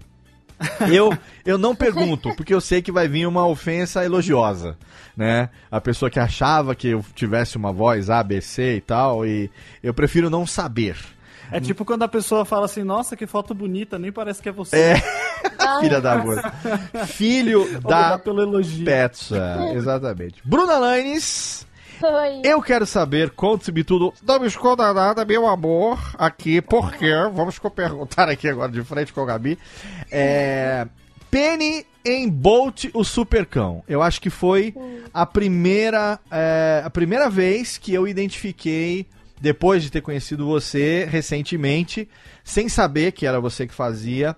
É, eu foi acho que a primeira vez que eu reconheci você numa, a- numa animação ou num trabalho que eu ainda não sabia que era você que fazia. E Sim. aí eu fui pesquisar e eh, aquela coisa, né, Jeff, da brincadeira, né? Ah, eu acho que fulano que tá falando aqui agora. Não, mas não é. Será que é? Será que é? Será que não é? Eu falei, não, peraí, é a Bruna. E aí eu fui, é claro que a gente joga no, no, no mestre do- do- da sabedoria infinita e, e eterna chamada Gogli. E ele nos devolve dizendo que sim, é a Bruna Lanes fazendo o Bolt. E aí eu queria saber, é, com relação às animações, como essas animações da DreamWorks, da Pixar, é, como a gente acabou tendo futuramente, a gente vai falar já já também da Margot. É, é, hoje em dia também a gente tem participações suas em Gumball. É, o Urso Sem Curso, que você é diretora de dublagem, ou se eu não estou enganado? Sim, eu sou diretora e eu também dublo. Do, no Urso Pô, Sem Curso, legal. né? Aham, Eles têm um- umas participações que sempre rolam, que são da Guarda Tapes, do Charlie, da Chloe e tem mais um que A eu Chlo- esqueci. é a eu Chloe que você faz, não é? acho. Sim, eu faço a Chloe. A Chloe, então. Mas a direção, porque eu escuto todo santo dia, umas 40 vezes por dia. Direção de dublagem, Bruna Lanes, com as vozes de. Aí vem o roteiro, porque o Lorenzo aqui é. é, Outro dia eu tava até cantarolando a música do Urso Sem Curso no banho, sem saber da onde vinha. É Eu- maravilhoso E, e aí eu parei, É eu, eu- não, eu, eu parei, eu tive, eu tive um bug no banho. Porque eu comecei a cantarolar a musiquinha. Em alguns momentos, sei lá. Não, eu, pare... eu comecei a cantarolar a musiquinha e eu tive aquele negócio, da onde é essa música? Porque ela tava chicletada, ela tava no meu subconsciente. É, e eu tava cantarolando a música, não a música, mas a melodia da música, né? Aham. Aí eu falei, caraca, da onde que é essa música? Que nervoso que dá quando você não lembra da onde é e ela tá grudada na tua cabeça. Aí eu saio do banho quando eu tô me enxugando no quarto, aí começa a musiquinha Urso Sem Curso. Falei, ah, tá explicado. Tá explicado por que ela tá queimada no meu cerebelo já e, e- e sem querer você começa a cantarolar. Mas a minha pergunta é, o seguinte, nesse nosso é, segundo e derradeiro bloco, como que foi a tua, é, essa coisa das animações, né? Se por acaso a Penny foi ah, o primeiro personagem, digamos assim, que teve uma, uma visibilidade maior em termos de animação, ou como, como que é pra você, que eu sei que você gosta muito, não só de dublar, como de é, dirigir também, esse seu relacionamento com as animações, que obviamente para alguém que começou ainda, ainda criança, essa coisa da relação com animação e desenho animado, é, é, né, deve ser algo assim muito, muito é, simpático, muito, muito bacana de fazer, né? Nossa, quando eu era pequena, eu era louca pra fazer algum filme de cinema, assim, de desenho animado, né? E, e realmente, Bolt e o Supercão, eu acho que foi o primeiro grande que eu fiz, assim, um personagem principal de um filme. É, e eu- o que eu achei mais legal é que eu tava dublando a Miley Cyrus. Sim. Porque foi ela que dublou no original. E eu fiquei, nossa, eu vou dublar a Miley Cyrus. E, e- e não era nada disso. O filme era.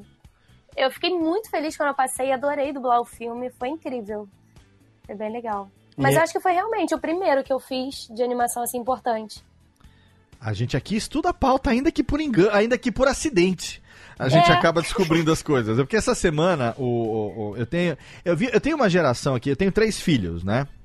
E são. As idades deles eu tenho 16, 13 e um pequenininho de 5. É, o que o de 5 tá passando hoje, os mais velhos já passaram.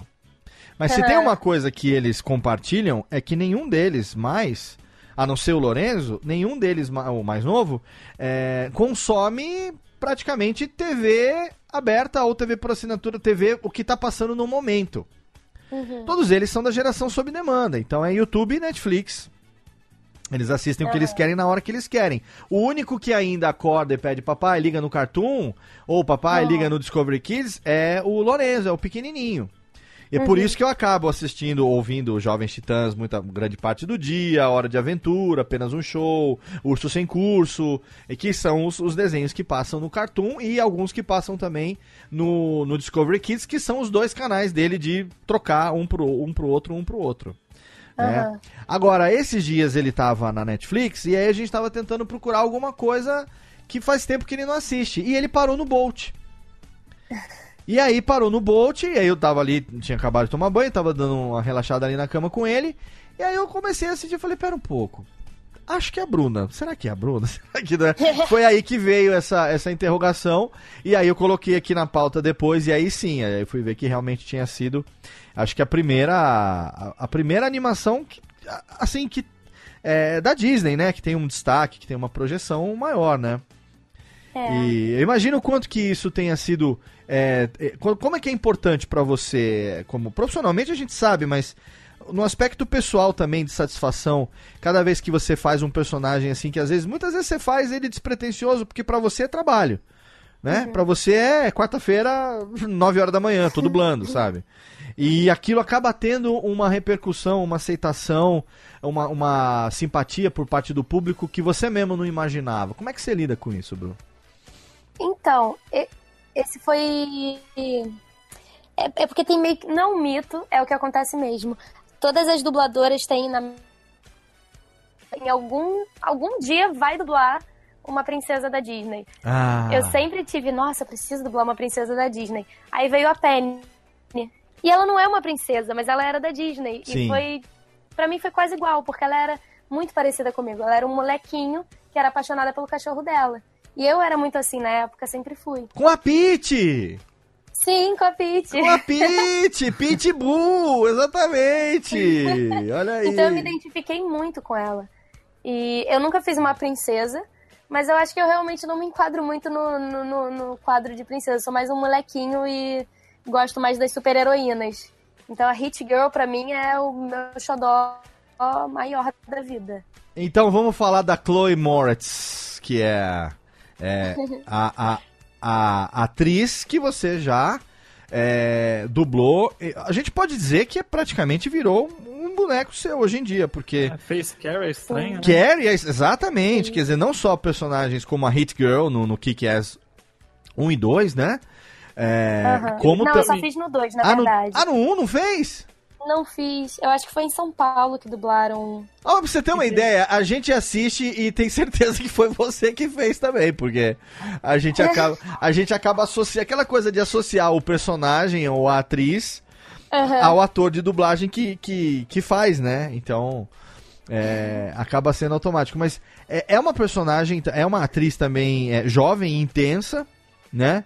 É, e que ah, bom, em Carrie, a estranha você fez também, então conta um pouco talvez dessa, dessa, dessa dicotomia de, de fazer num, num filme tão é, porrada como é o Kick-Ass, a Hit Girl, aquela coisa toda de agito. No 2 ela tá naquela coisa, o pai morreu, ela tá vivendo lá com É. o padrinho, e ela é meio rebelde porque ela quer, o padrinho não quer e tal. E, e no caso da Carrie, não, já é uma coisa totalmente mais dark, mais intro- introspectiva.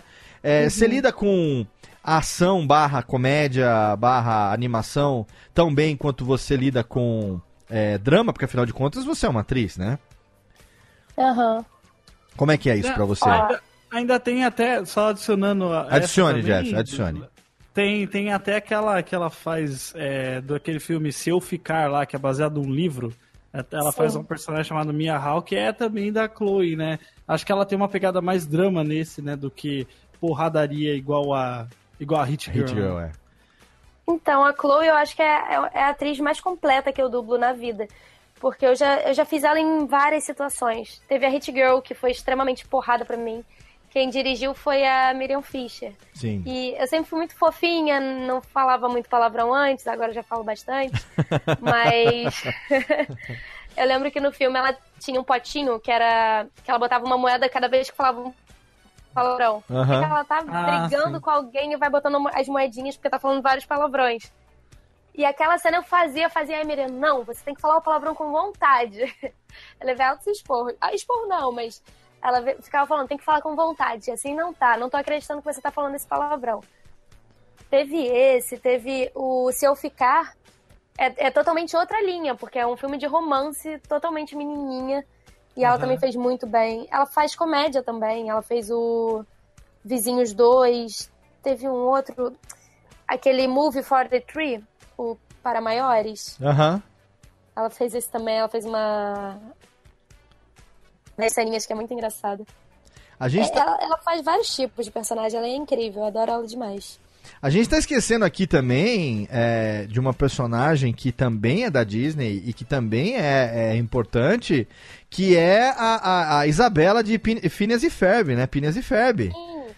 Que também Sim, aparece é. demais, né? Não só na, na, na- na animação, como também no, no longa que teve, né? O Phineas e Ferb, o filme, que é um filme excelente. Tem a animação, é, que é aquela, aquela paródia de Star Wars que eles fazem também, né? Ah, esse- Teve, esse esse eu lembro. É muito bom. E é... Tem, tem até, tem até o outro também, né, Léo? Ó, Que ela faz também, que eu, que eu gosto pra caramba, é a, Mo- a Mora, do, da Era do Gelo, a filha do Manny. Sim! Nossa, é muito legal, cara. A Mamute. E ela teve vários. eh, Teve, teve acho que dois filmes, né, que ela participou, né? Um que ela era bebezinha, é, que que é o Era do? Gelo 3. E aí teve o 4, que daí ela já é mais adolescente e tal. E aí Teve tem um também que ela se casou já, né? Ah, é verdade. Nossa, tem, tem- faz tempo que eu não assisto, então. Mas acho que teve uns três meses, é verdade. Uhum. Esse- Eu acho que foi isso. Nossa, Você a Mora também- também é xodózinha, eu adoro ela. Você também não fez um- uma, um- uma, da, uma das, das ararinhas filha do Blue no Rio 2, não? Sim, eu fiz a Bia. A Bia, também tá lembrada agora, que é o, Uhum. ele, ele tinha três filhinhos, né, no, no, no, no, no- no Rio 2. Era eu moleque que fazia a. Bia. Tinha a Ana Helena também que fazia outra, que eu, eu acho que era a Carla. E o Iago fazia o menino, que eu O. Iago fazia, exatamente, tinha os três menininhos, eu tô lembrando agora Uhum. também, do Rio 2, era a filhinha do Blue, né? Que eles vão Aham. pra floresta e tal, e tem toda aquela coisa de voltar pra tribo, do, do- da tribo não, né? Pra, pra- lá pro, pro, pras origens da, da, Amaz- da Jade, exatamente, né? Ah, que- olha, tem outra coisa também, também, ó, também tem Clarencio, né? A, a, a-. Chelsea, não foi isso também? Deixa eu ver mais. Tem, Ah, tem- ó, outra personagem aqui também que o Lorenzo tem assistido muito é. Caçadores de Trolls, né? A, a Clara. Ah, sim. Eu, eu vejo que tem muita gente que adora esse desenho. Netflix. eu adoro dublar, mas bom- eu não, não tava vendo a repercussão ainda. Mas tá bombando demais na Netflix. O meu, o meu É, né? filho, o Lorenzo, tá fazendo. assistindo um atrás do outro na, na Netflix. É, Ah, e, e ela é a heroína do. do Quando da a gente dubla, série. é, tá só os bonequinhos e não tá finalizado o desenho. Então a gente não tem muita ideia de como vai ficar, né? Não, o Caçadores de Trolls na Netflix tá, tá excelente também. Teve Você. um filme também que eu fiz quando eu era mais nova, que eu adorava. É. A Fantástica Fábrica de Chocolate. Que eu fiz a Veruca Sol. Veruca, não acredito! Aham. Olha só, o Rubens e Jorge estão aqui matando saudade, porque eles só vêm do Willy Wonka lá. Olha que legal. Eles são primos dos Zumpa Lumpas. Eles são da mesma tribo dos Upaluma. Você fez na, na, na versão agora da, da refilmagem É, com Johnny Depp. com Johnny Depp, né? A menina que quer um dos esquilinhos. Aham, ela mesma. Eu quero um esquilinho. é, Que era a, a riquinha mimada. Sim. Ela era insuportável. Aquela que ela. chiclete o tempo inteiro? Não, não, não, não, não, não, não, não.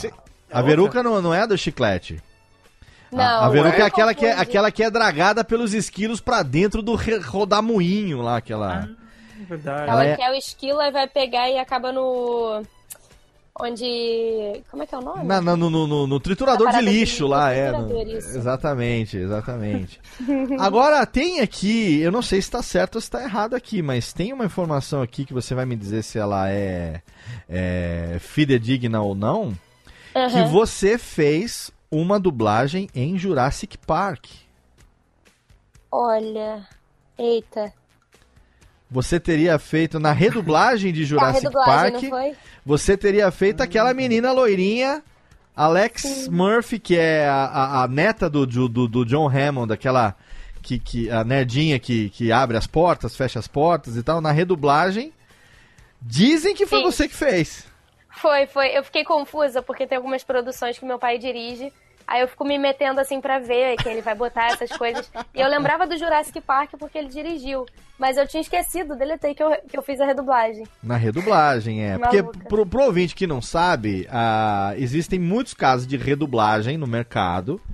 A dublagem original, quando o filme é muito antigo, é, muitas vezes não se tem mais a dublagem original, porque a dublagem original foi feita, como eu citei, na, na Herbert Richards, na Alamo, na, na, na Viacom, em outras grandes, é, dubla, é, em outras grandes empresas de, de, de dublagem, estúdios de dublagem de antigamente, e muitas vezes estavam em mono, né? E aí você, agora com as novas mídias, você precisa de canal estéreo, você precisa de é, 5.1, 7.1, aquela coisa toda.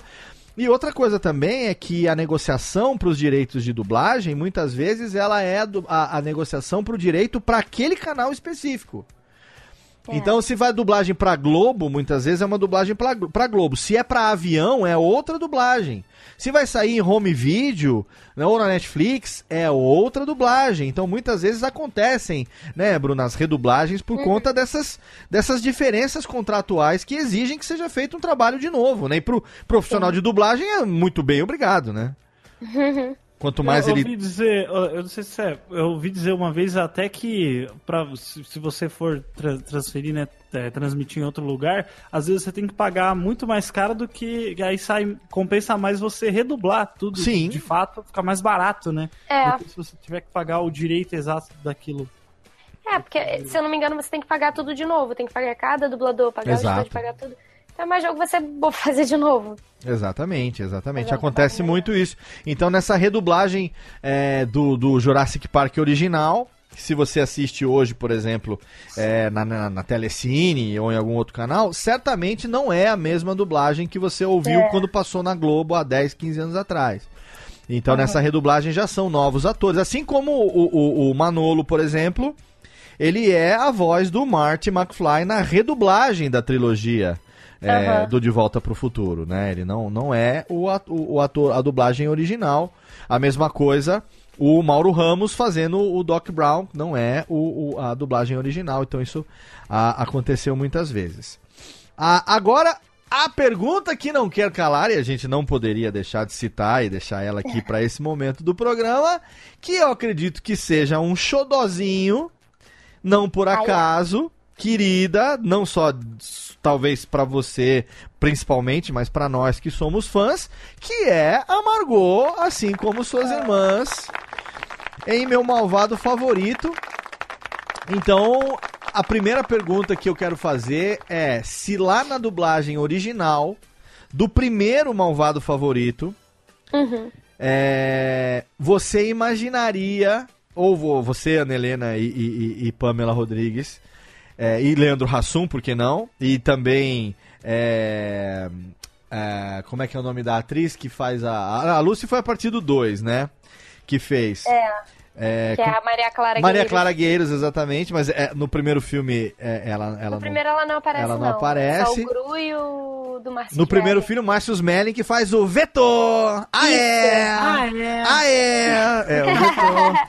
Eu duvido que duvido que tenha alguém que compre mais biscoitinhos do que eu. Era muito legal. Afetadíssimo, afetadíssimo ele. Excelente o Márcio Smelling. Eu- se vocês imaginavam que fosse fazer não só o sucesso e a repercussão que fez, é, como se vocês imaginavam que as meninas fossem ter ah, a conquistar a simpatia do público que conquistaram a ponto de serem exatamente o xodó dos três filmes, né?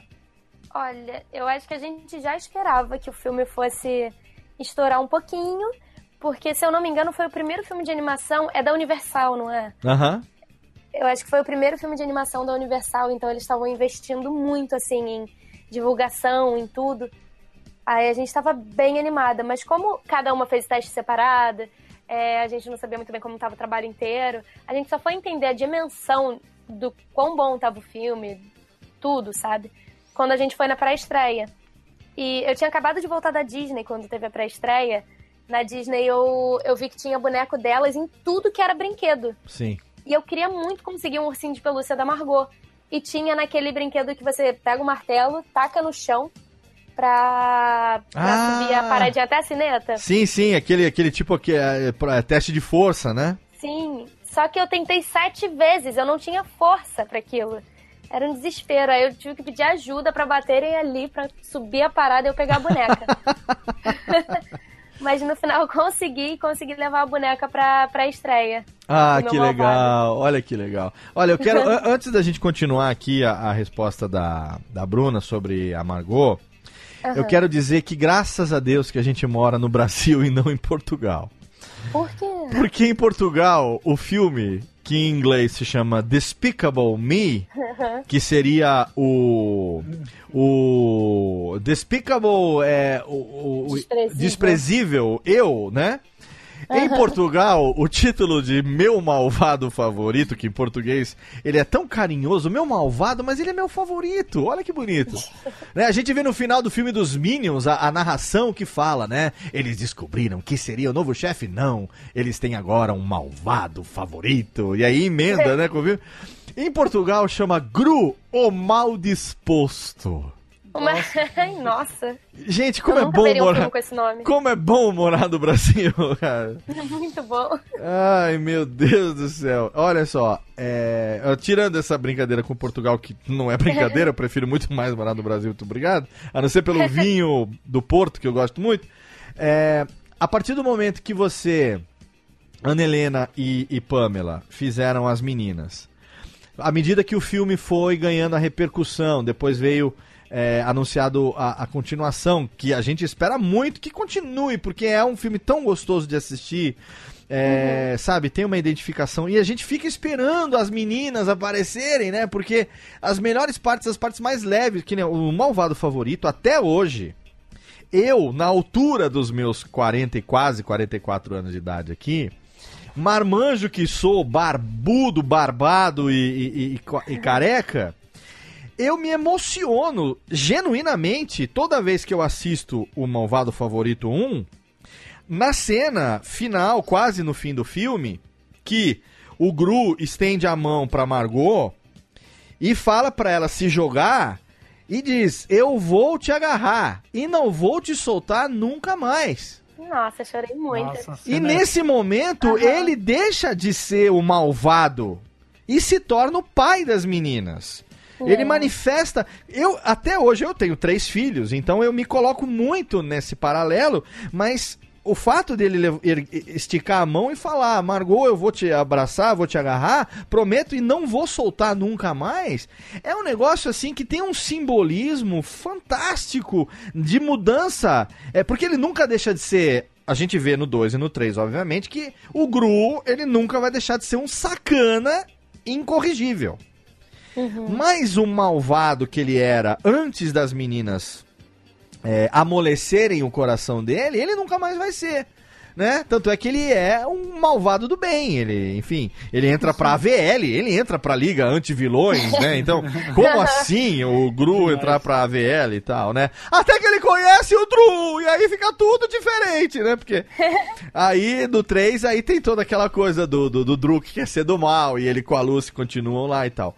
É, como que foi pra você, como menina, viver isso e ver que as meninas acabaram tendo uma simpatia e um, e um carinho tão grande por parte do público, Bruna? Ah, é muito gostoso, porque é um, é um filme que é muito. O filme é muito bom, né? Porque fala de família, fala de um jeito bonito, fala as meninas que elas moravam num orfanato Sim. e descobriram ele mesmo assim. Não queriam ficar separadas de jeito nenhum e ele conseguiu acolher elas, depois virou bonzinho. É... E vendo o que, que esse filme se transformou, né? Porque a cada filme eles conseguem se superar. Sim. Eu, a gente fez a- o. Agora não, fez, eu acho que foi ano passado o último filme. Sim, o 3. Cara, eu ria que nem uma retardada.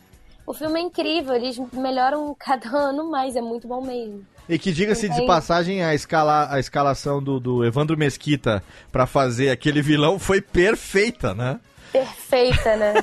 eu, eu acho que foi meu pai que, que escalou ele. Ele falou, cara, é a cara dele, tem que ser ele. Tipo, O Evandro Mesquita fazendo um vilão que fazia um, um ator mirim lá dos anos 80, cantando todos aqueles sucessos dos anos 80, com aquela voz de blitz dele. Puta, aquilo ali ficou muito bom, né?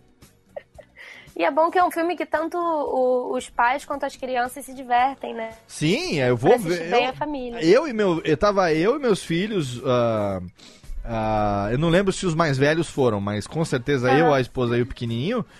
é, na, na estreia, quando, quando saiu, a gente tava lá com um balde de pipoca personalizado e caramba.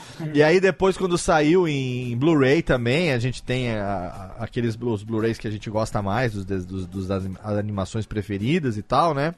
Antes a gente baixa na, na biblioteca do Paulo Coelho, que a gente gosta muito, que ajuda bastante no intermediário. E depois a gente compra o Blu-ray daqueles que a gente quer colecionar e ter, obviamente, né? Porque afinal de contas, se a gente não paga pela mídia, é, como é que a gente vai prestigiar quem, quem trabalhou pro filme poder existir, né? Então, ah, mas é assim, é- está na lista da- dos favoritos. é, e é claro que as meninas são um xodó à parte, né? Uma interpretação à parte. É, então fica aqui já um, um beijo estalado. Cadê, Tênica? Manda aquela beijoca do Palhares aqui, ó. Não, não, a outra.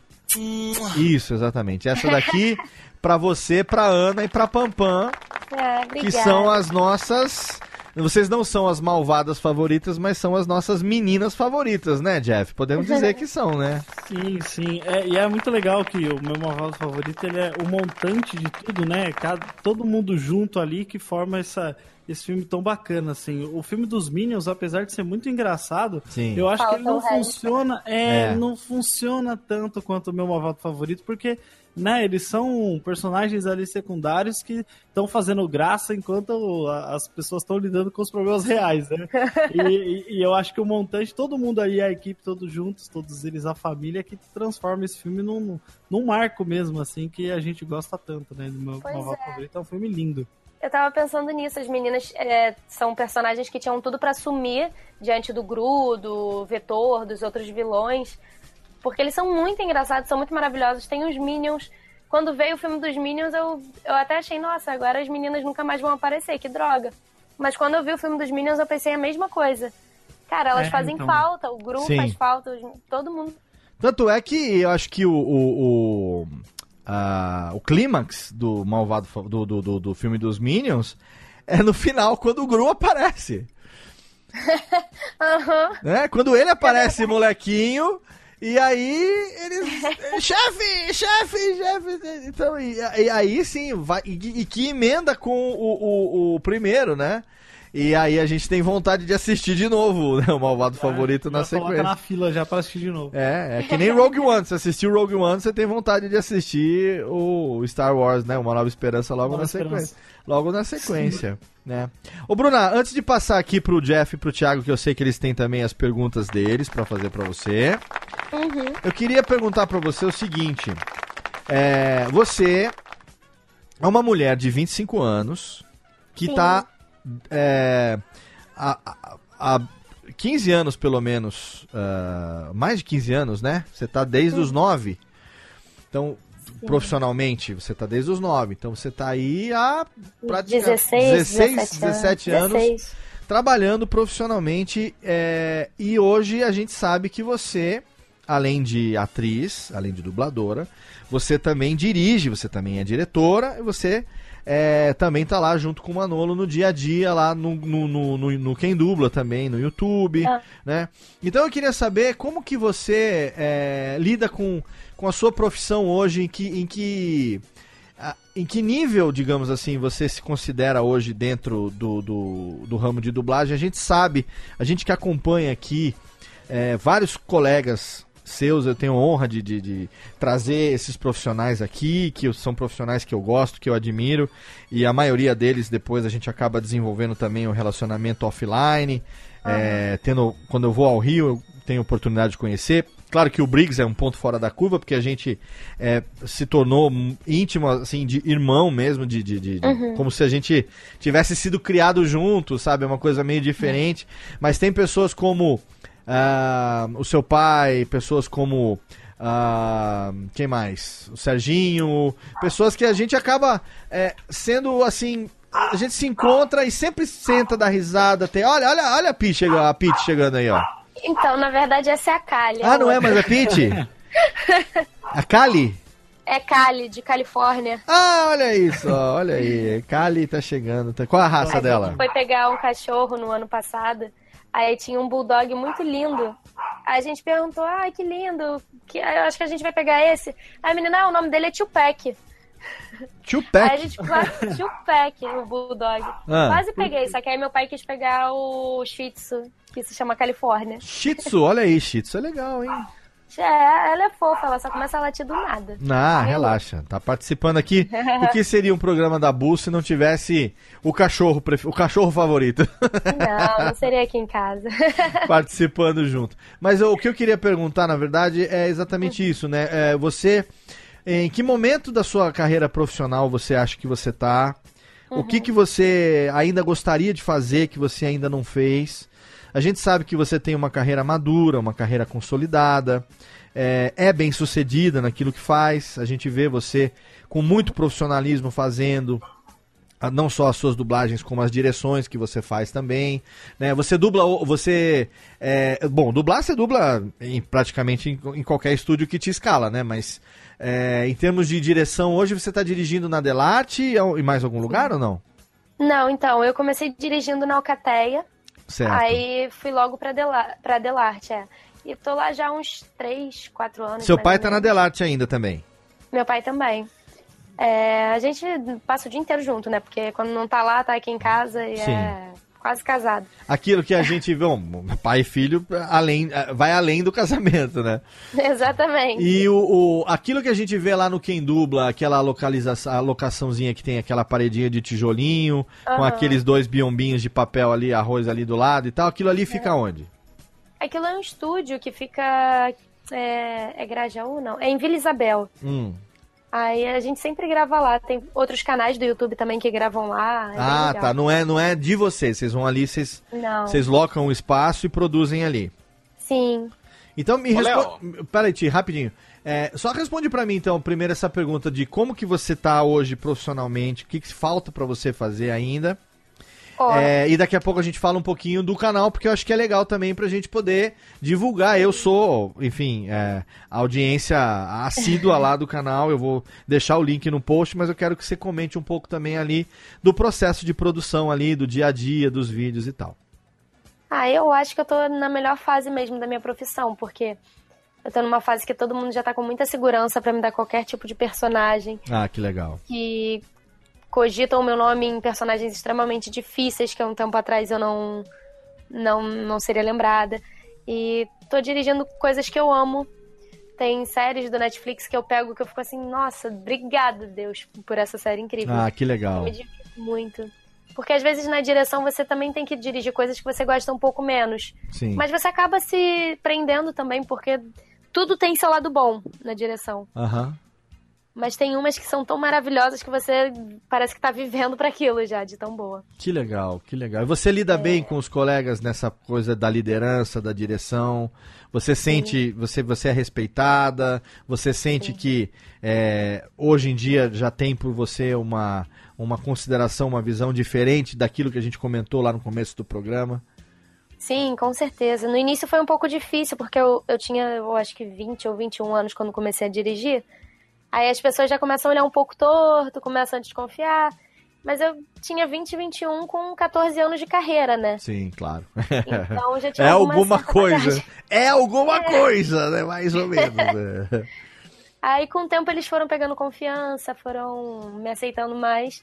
E todo mundo gosta muito de mim, então não, não tinha por que criar, criarem Kizumba, sabe? Ah, mas também, como não gostar, como diria Emílio Surita, de alguém que é maravilhosa. a gente sabe que você é uma excelente profissional, brincadeiras à parte. É, eu, eu, eu sou suspeito pra falar, primeiro, porque eu sou fã. É, não sou, sou- fui fã do seu pai há- durante muita, muito tempo da minha vida. E quando te conheci, conheci você como dubladora e depois como diretora também. É, Me tornei seu fã, então eu sou totalmente suspeito pra fazer qualquer rasgação de seda, qualquer elogio aqui, porque é um prazer enorme receber você aqui e tá batendo esse papo aqui com a gente hoje. Tiago, você queria falar o quê, querido? Não, eu queria falar na parte de profissionalismo, né? Qu- Quando você, é, sabe, falou, ó, vou começar a ter essa parte de quero começar a dirigir, né?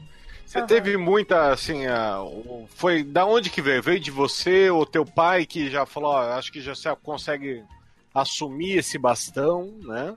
E eu ia perguntar, obviamente já acabou sendo respondido, né, desse das pessoas com anos e anos muito mais velhas que você Aham. falando, poxa, como que é essa aceitação?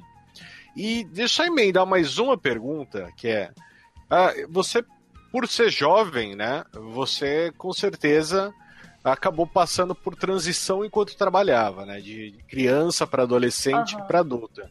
E a gente vê assim, geralmente o pessoal adolescente e adulto quer sair, quer ir pra balada, quer gritar, quer fazer alguma coisa. Sendo a voz seu instrumento de trabalho, você foi mais limitada com isso? Tipo, ah, não, não vou ficar gritando, não vou pra show, não vou beber, tudo isso pra preservar meu instrumento de trabalho? Não, então, eu até converso muito com o Briggs sobre isso, que eu sou meio introspectiva. Eu gosto mais de ficar em casa vendo série. Eu, eu também gosto muito de sair. É, tem épocas que eu tô saindo assim o final de semana inteiro. Mas quando eu tô com muito trabalho, eu prefiro chegar final de semana, ah, vou ver minha sériezinha, vou ficar quieta em casa. Não, não tem muito dessa de sair, não. E esse ano, particularmente, eu tô bem caseira mesmo. Então, o meu maior problema é porque eu sou muito alérgica. Aí a minha voz, ela some quando quer mesmo. Então, Caramba. independente de eu beber, de eu sair, ela vai embora às vezes. Tipo hoje. É, pra gente não, não, não estamos reparando absolutamente nada de diferente aqui, porque Ai, pra nós essa voz soa como uma sinfonia para nossos para nossas bigornas e nossos martelos aqui, não é, Jeff Barbosa? Com Ai, são seus Tô só, ouvidos. só ouvindo aqui, só. São meus ouvidos que estão aqui. E, o- e o canal, hein, o Bruco? Porque a gente vê que o Quem Dubla começou ali como uma, entre aspas, vai, vou colocar aspas gigantescas. É, começou como uma brincadeira com, entre o Manolo e o Felipe Maia. e de repente aquilo foi tomando uma proporção que a gente vê hoje como é, a gente acompanha nas redes sociais ah, o engajamento dos colegas de profissão também retweetando e divulgando. E, e você hoje ali tem uma galera, né? Tem ah, o PRC, tem a, a, a Ana Helena, você, uma galera que está participando. Como que está sendo? Até que ponto hoje a Bruda Youtuber está fazendo o seu sucesso da internet, das interwebs? Nossa, eu acho muito esquisita essa parada de youtuber, porque eu tenho muitos amigos que são e eu nunca me interessei muito por esse lado. Aham. Tanto que quando meu pai falou do canal pela primeira vez, eu fiquei assim, ah, legal, beleza, tranquilo. Mas não, não me cresceu o olho assim de, ah, vou participar. Aí quando ele me chamou também pra fazer parte e tal, e as meninas, eu fiquei assim, ah, vamos, né? Vai que. E eu tô adorando, porque fica um clima muito bom lá, sabe? É, eu, a Aninha, o Matheus, a gente começou a, a fazer curso de teatro e dublagem junto. Que Então legal. a gente se conhece desde, sei lá, dos 5 anos de idade. Olha que legal isso. É. A Érica também eu conheci um pouco depois, mas também, sei lá, com 15 anos. Érica. Palomani. Não, Érica Menezes. Érica, quem que é Palo- Palomani que eu tô, tô confundindo aqui? Palomanes tem a Luísa e a Helena. Ah, São irmãs. ah, são irmãs, exatamente. Ah, É, Aham. tanta, é tanta menina boa fazendo dublagem aqui que. Luísa, tanta. Luísa Palomani, Érica Palomani, tem a Ana Helena. A Ana Helena, eu, eu, eu demorei pra decorar o nome dela durante muito tempo. Porque eu ficava. Porque outro- você não ouviu o nome todo dela, ela tem 17 nomes. Olha, Sobrenome. é praticamente Dom Pedro I da dublagem. Ela é princesa. Olha aí, a princesa e termina com The Orleans e Bragança também. não? Amém, é isso. Não, mentira. A Pamela também é excelente, né? Enfim, eu, é um eu- eu fico admirado né? de ver, sabe o quê? Essa geração, é, como, como tá surgindo. ah, tá surgindo, não, mas está aí já trabalhando e, e atuando.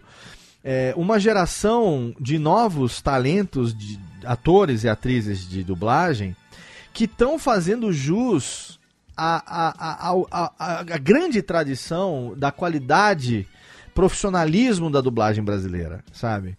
É, muita gente durante muito tempo, é, a gente que acompanha mais de perto essa cena no dia a dia, ficou se perguntando, né, se depois é, dos grandes nomes da dublagem aí, sei lá, como ah, Drummond, Monja, ah, ou mesmo é, outros que já, que já faleceram, né, que a gente já não tem que nem é, recentemente Valdir Santana e Da Mata. da Mata e tal, se a gente teria assim uma outra geração com vozes tão marcantes quanto esses grandes nomes, né?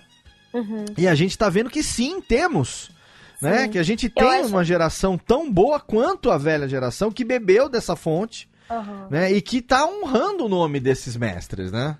Não, eu, eu acho que cada voz é insubstituível.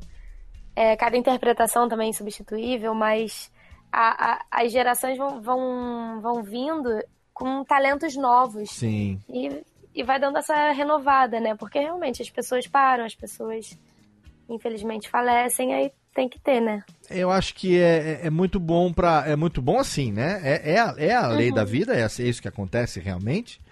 É, mas a gente saber que tem essa geração que tá trazendo, a gente tem essa geração intermediária, né, que é formada por, por pessoas como o seu pai, como Briggs, né, e, e outros Aham. contemporâneos que já estão aí é, nos seus 45, quase 50 anos de idade, é, os, os cinquentões, aí os quarentões, quase cinquentões, que estão, é, enfim, nessa fase intermediária, que, que continuam, hoje são os grandes diretores, as grandes vozes, e que a gente tem as novas vozes, os novos talentos, que não só é, como, como interpretação, mas como direção também, né? Como, como, como a gente tem a honra de ter você aqui hoje com a gente que a gente pode dizer com toda certeza que se depender é, da continuidade disso, né, de honrar o nome dos, dos grandes é, pioneiros, a dublagem brasileira tá com seu futuro garantido, né, Jeff Barbosa, meu querido? É, valeu. Eu, com certeza. Eu acho que é, é natural, né, ir surgindo grandes nomes assim, porque você vai tendo influências de toda essa galera, né? Exato, exatamente. Você tendo uma preparação, vivendo gente- nesse ambiente. A gente é, percebe, que- né? A gente- Pais dublados, é, que pais dubladores, né? O pai, no caso do Manolo, Sim. é, você nasce no, no berço ali, não tem como você não ser influenciado de outra Sim. forma, né? A gente tem essa geração, como eu falo, quando eu falo geração intermediária, na verdade, é, é- é meio uh, suspeito, porque a gente tem aí Mônica Rossi, Mário Jorge, Aham. Marco Ribeiro, Alexandre Moreno, Miriam Fischer, Márcio Simões, Mauro Ramos e outros dezenas. A gente tem, eh, sei lá, Felipe Maia, eh, outros tantos que eu vou, com certeza, não vou honrar aqui, né? O nome de todos eles são queridos. Ah, o próprio o Peterson Adriano, que a gente falou agora há pouco, né? Enfim, eh, eu não, eu não vou conseguir citar um vigésimo, um vinteavos, um trigésimo de, da quantidade de pessoas que estão aí brilhando com, eh, com muita competência, fazendo parte dessa geração que eu tô chamando aqui de forma totalmente livre de geração intermediária, digamos assim, né? Mas eu tô tentando fazer um paralelo entre os, os pioneiros da dublagem e essa geração que está chegando agora, que tem jovens talentos é, que são sumidades, assim, sabe? Que são. é, é, a, gente ouve. Cada, é, é interessante, sabe o quê? Acompanhando o meu filho, o Lourenço, assistindo a Cartoon e- e o Discovery Kids e tal, que são canais Aham. infantis, tendo contato com vozes jovens que, que eu não, nunca tinha ouvido falar. Nova- Aham. Novas vozes jovens, né? É, e saber que essas novas vozes jovens um dia vão amadurecer e se mantiverem a linha de talento que já estão demonstrando nessa idade é, é, tenra, a dublagem brasileira só tem a ganhar com isso. E um dos exemplos que a gente tem está aqui, Bruna Landes. Ah, É, olha só como eu fui longe para fazer um elogio. muito obrigada. Mas é um elogio sincero, viu, Bru? É, é uma coisa que você sabe, a gente já se encontrou, já deu aquele abraço.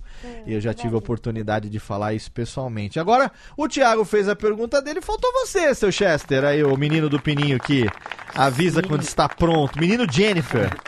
É, eu estava preparando aqui, sabe? É meu segundo nome, Jennifer. Jennifer Mas, é. Além, de- além do Jeff ter voz de menina, ele. O nome dele é Jefter. Aí o carteiro chega na casa dele lá em Sorocaba para entregar a correspondência e fala assim: Dona Jennifer, está?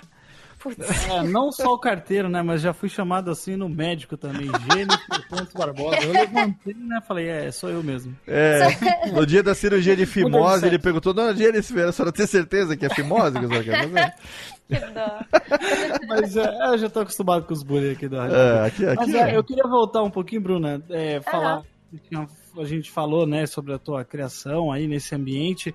É, para você é, foi muito natural. A gente vê a dublagem com a- mesmo a gente que lê, né, sobre, conhece os, os dubladores e tal, a gente ainda vê com muita magia esse lance da dublagem. né? total, Você total. a voz, né, que faz o seu personagem, que muitas, muitas das vezes, na maioria das vezes, a gente conhece o personagem ou tem uma referência nostálgica da nossa infância, mais pela voz que a gente conhece brasileira do que pelo original.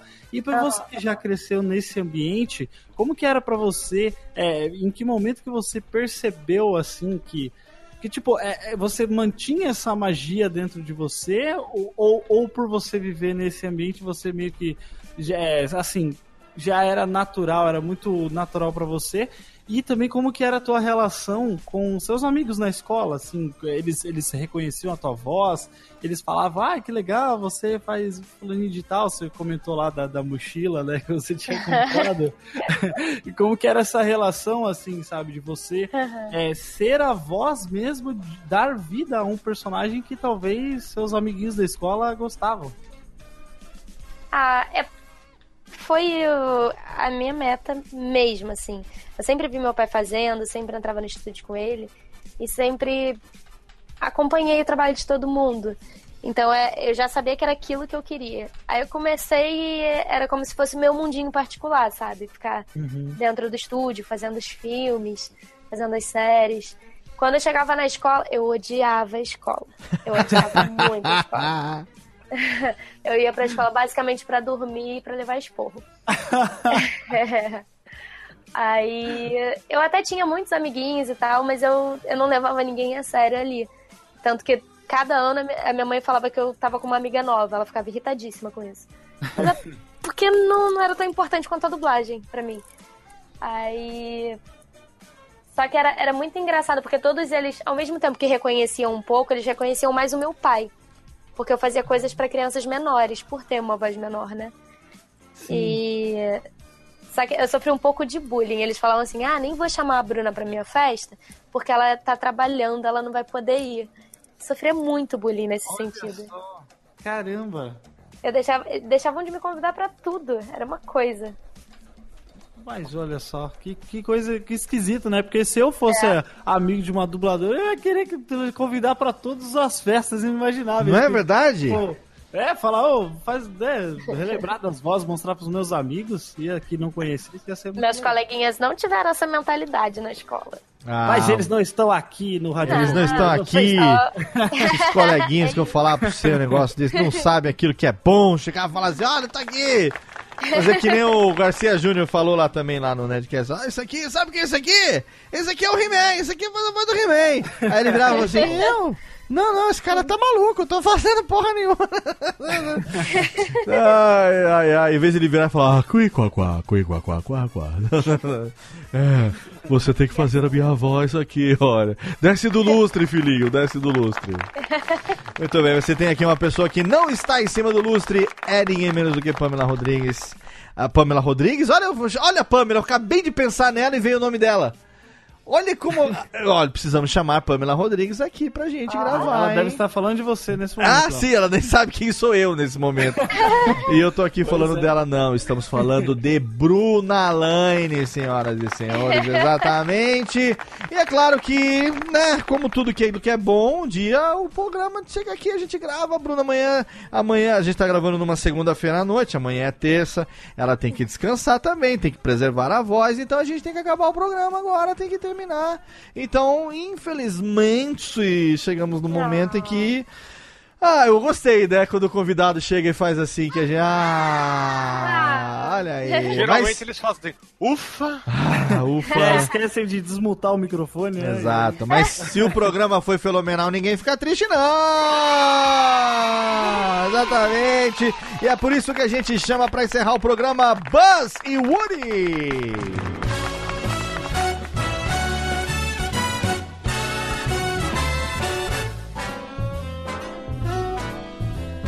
Amigo, estou aqui. Amigo, estou aqui. Sim, amigo, estou aqui terminando mais uma edição do Radiofobia para você. Mais uma edição fenomenal. Eu prometi, estou cumprindo que no nosso décimo ano estamos aqui, né? No nosso décimo ano no ar estaríamos trazendo convidados do mais alto garbo e elegância. E é por isso que hoje encerramos esse programa totalmente delicioso. Quero agradecer a presença aqui dos meus companheiros diretamente de São Bernardo do Campo, a Detroit paulistana, a cidade que mais rápido se deteriora no estado paulista. Meu amigo Thiago Obrigado, Léo. Ai, que bosta, Thiago. É brincadeira. É que eu morei em São Bernardo, eu tenho trauma de São Bernardo, por isso eu, eu tenho um certo. São Bernardo? Eu tenho, é, Bernô. Eu também tenho. Eu tenho um certo an com São Bernardo, é, desculpe. Desculpe, eu morei no Demarque é muitos mesmo. anos. Meu sonho é fazer que nem o Galvão Bueno, e morar lá em Mônaco, Olha aqui. morar em Cannes. Triste, hein? É, eu, só, eu, eu morei em São Bernardo muito tempo e eu só entrei pelo Cannes. Então, Nossa. agora. Ah, ah, tá bom, a técnica tá olhando pra mim aqui agora. Vai, filha da puta, mete aí então. Tá bom, tomei um tudo. Ah, tomei, tá bom, tudo bem. Mas eu morava atrás do restaurante São Judas, Thiago. A minha vida. A minha vida, você imagina, atrás do restaurante São Judas, como não era durante muitos foi trocada por 30 peças. Ah, olha outro aí também. Manda pra ele agora, Técnica. Quero ver. Aí, ó.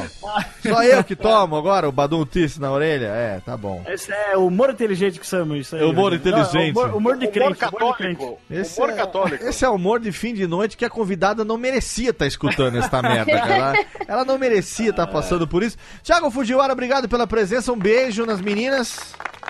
Muito obrigado, Léo. Boa noite, Jeff. Boa noite, Bruna. Obrigado por fazer parte dessa conversa incrivelmente excelente. Muito Boa obrigado. noite, Eu que agradeço. Obrigado, Thiago Fujiwara. Você quer pedir pra Bruna mandar um recado pras meninas? É, o momento é esse, hein? Olha, o recado que eu quero é: obedeça seu pai, aprenda logo a lavar a louça e aprenda a aspirar o carro dele. Ela não, vai mas falar eu não falo, não. Ela não vai falar isso, ela não vai. Você sabe que ela não vai falar, e por contrato ela não pode ficar imitando a Margot por aí também. Então, é que nem. É, Léo, Léo, Léo, imitando não, fazendo. é tá vendo só? Tá vendo só? Olha eu tomando outra aqui também. Já tá aqui já na orelha também. Meta de pau. É, é que- exatamente. é, A gente fala uma coisa e faz outra, como todo bom, como toda boa casa, a gente fala uma coisa e faz outra totalmente diferente. E diretamente de Sorocaba, aquele que avisa quando está pronto o menino do Pinino, filho da dona Lloyd, pela sua chamando aqui. Lloyd, meu amor. Um beijo pra você. Jeff Barbosa, ô menino Chester, valeu, queridão. Muito obrigado, Léo. Ela não pode falar nada porque está amordaçada nesse momento, mas eu quero agradecer. A mãe do Jeff tá na masmorra, coitada. Quero agradecer novamente aí a, a Bruna por participar da Radiofobia. Muito legal poder gravar com essas vozes que a gente. Que às, vezes- que às vezes a gente ouve, a gente nem sabe, né? E, e que cria tantas. Dá, dá vida aos personagens que a gente gosta tanto. Hoje eu vou, vou. Estou muito feliz porque eu falei com a menina da mochila azul. Ah, meu Ah, Deus, eu que agradeço. Olha aí, valeu menino Chester. E é claro que a gente tem que agradecer também aqui a presença dela, linda, simpática, talentosa, profissional do mais alto garbo e elegância, que cedeu pra gente aqui quase duas horas do seu dia. A gente sabe que ela tá cansada, que ela tá com a voz também esgotada e que a gente precisa terminar, mas ela foi extremamente generosa. Então quero mandar aqui um beijão e agradecer do fundo do coração pela presença de Bruna Alanes. Valeu, Bru. Obrigado, querida. Ah, eu também agradeço muito o carinho de vocês, vocês foram muito fofos. E pelo convite de estar aqui, né? Obrigadão, gente. Obrigado você. Quem quiser acompanhar você no Twitter, Facebook, Instagram, quais são as redes sociais que você mais usa? Claro que o Quem Dubla, a gente já tá deixando lá o link no post para todo mundo, não só é, assinar o canal, como também assinar ali o, o- o sininho, né? O subscribe, para poder ser informado toda vez que um vídeo novo tá no ar. Eu recomendo demais, se você é fã de dublagem, que você acompanhe o Quem Dubla e faça uma maratona lá, porque tem muita coisa legal. Tem a, tem a série de, de. A Batalha, né? A. a- É, é duelo de Duelo personagens. de personagens que é excelente, cada um fazendo um personagem pro outro Uhum. ali tentar descobrir o personagem que faz e tal. Tem vídeos engraçadíssimos. É, então deixo ali o link pra você do quem dubla no post. Mas quem quiser acompanhar você pessoalmente, como é que faz, Bru? Então, eu sei que eu tenho um Twitter, mas já deve ter uns 5 anos que eu não entro nele. Eu não sei nem a senha mais. É o Bruna Lanes, eu acabei de citar aqui, arroba Bruna Lanes. Isso. É, não É, é- eu não- só não posto muita coisa, assim. Então... Não, mas pra seguir, tá bom. É, pelo menos ela me segue lá. Eu estou feliz porque eu sou, eu sou um SDV de Bruna Lanes. Olha que Olha. gostoso. Acho que na época da Comic Con a gente se seguiu mutuamente. Eu acho que foi. Eu nem é. lembro de entrar há pouco tempo. Mas Estamos mas- aí até hoje, seguindo. Então, arroba Bruna Lanes no Twitter. Eu sei que o Instagram você usa bastante, né? O Instagram eu uso bastante. Eu acho divertidíssimo ficar o dia inteiro vendo fotos. Não, é, e é olha só, com- também. Com todo respeito, arroba Bruna Lanes com Y, Lines com Y, né? L-A-Y. Mas com todo respeito, o Instagram de Bruna Lanes é maravilhoso. Excelente. Tem ali altas fotinhos e a Bruna Lanes modelete da melhor qualidade, hein? Ali. Tem, muito, tem, tem umas fotos profissionais ali que eu tô sabendo, hein? Não é foto amadora, não, hein? A gente finge, a gente pega o iPhone e faz milagre. e Facebook, tem também Facebook, né? Tem o seu perfil lá no Face. Tem uma, uma- uma Tem, fanpage, não é tem? pra- É pra ver data comemorativa, aniversário dos amigos. Ah, só pra isso também, né? Facebook também. Olha, a rede que importa hoje é Twitter e Instagram. E, e- e o importante é isso. O importante é que você aí acompanhe o trabalho da Bruna como dubladora, como diretora de dublagem, né, Bru?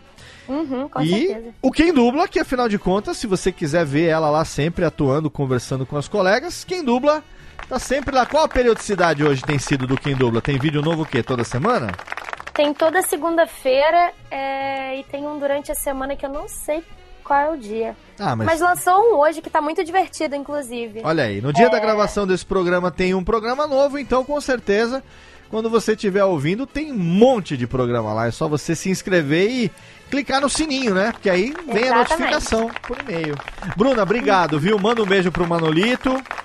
Eu que agradeço, manda sim. Ele manda, aí? com certeza vai mandar outro, já tô mandando outro pra vocês. Valeu. A próxima vez que eu for ao Rio, eu vou marcar pra pagar a cerveja que eu tô devendo pro teu pai e aí aproveito e pago uma pra você também. Então vamos. Obrigado. E obrigado a você aí também, querido ouvinte, que acompanhou mais um Radiofobia. Estamos aí no nosso décimo ano, trazendo pra você os convidados do mais alto garbo e elegância. Não deixe de seguir arroba Radiofobia aliás no Twitter. No Facebook é facebook.com.br Radiofobia Podcast. Você sabe que a cada duas semanas tem um novo Radiofobia pra você aqui. E intercalados temos Alotênica e também temos Radiofobia Classics. Na semana que vem a gente tá de volta com mais um podcast. Toda segunda-feira, 10 horas da manhã. Às vezes atrasa um pouquinho, mas toda semana tem um podcast novo pra você. E como sempre, você sabe, plante um filho, queime uma árvore, grave um livro e até logo. Vai, maestro! Tchau!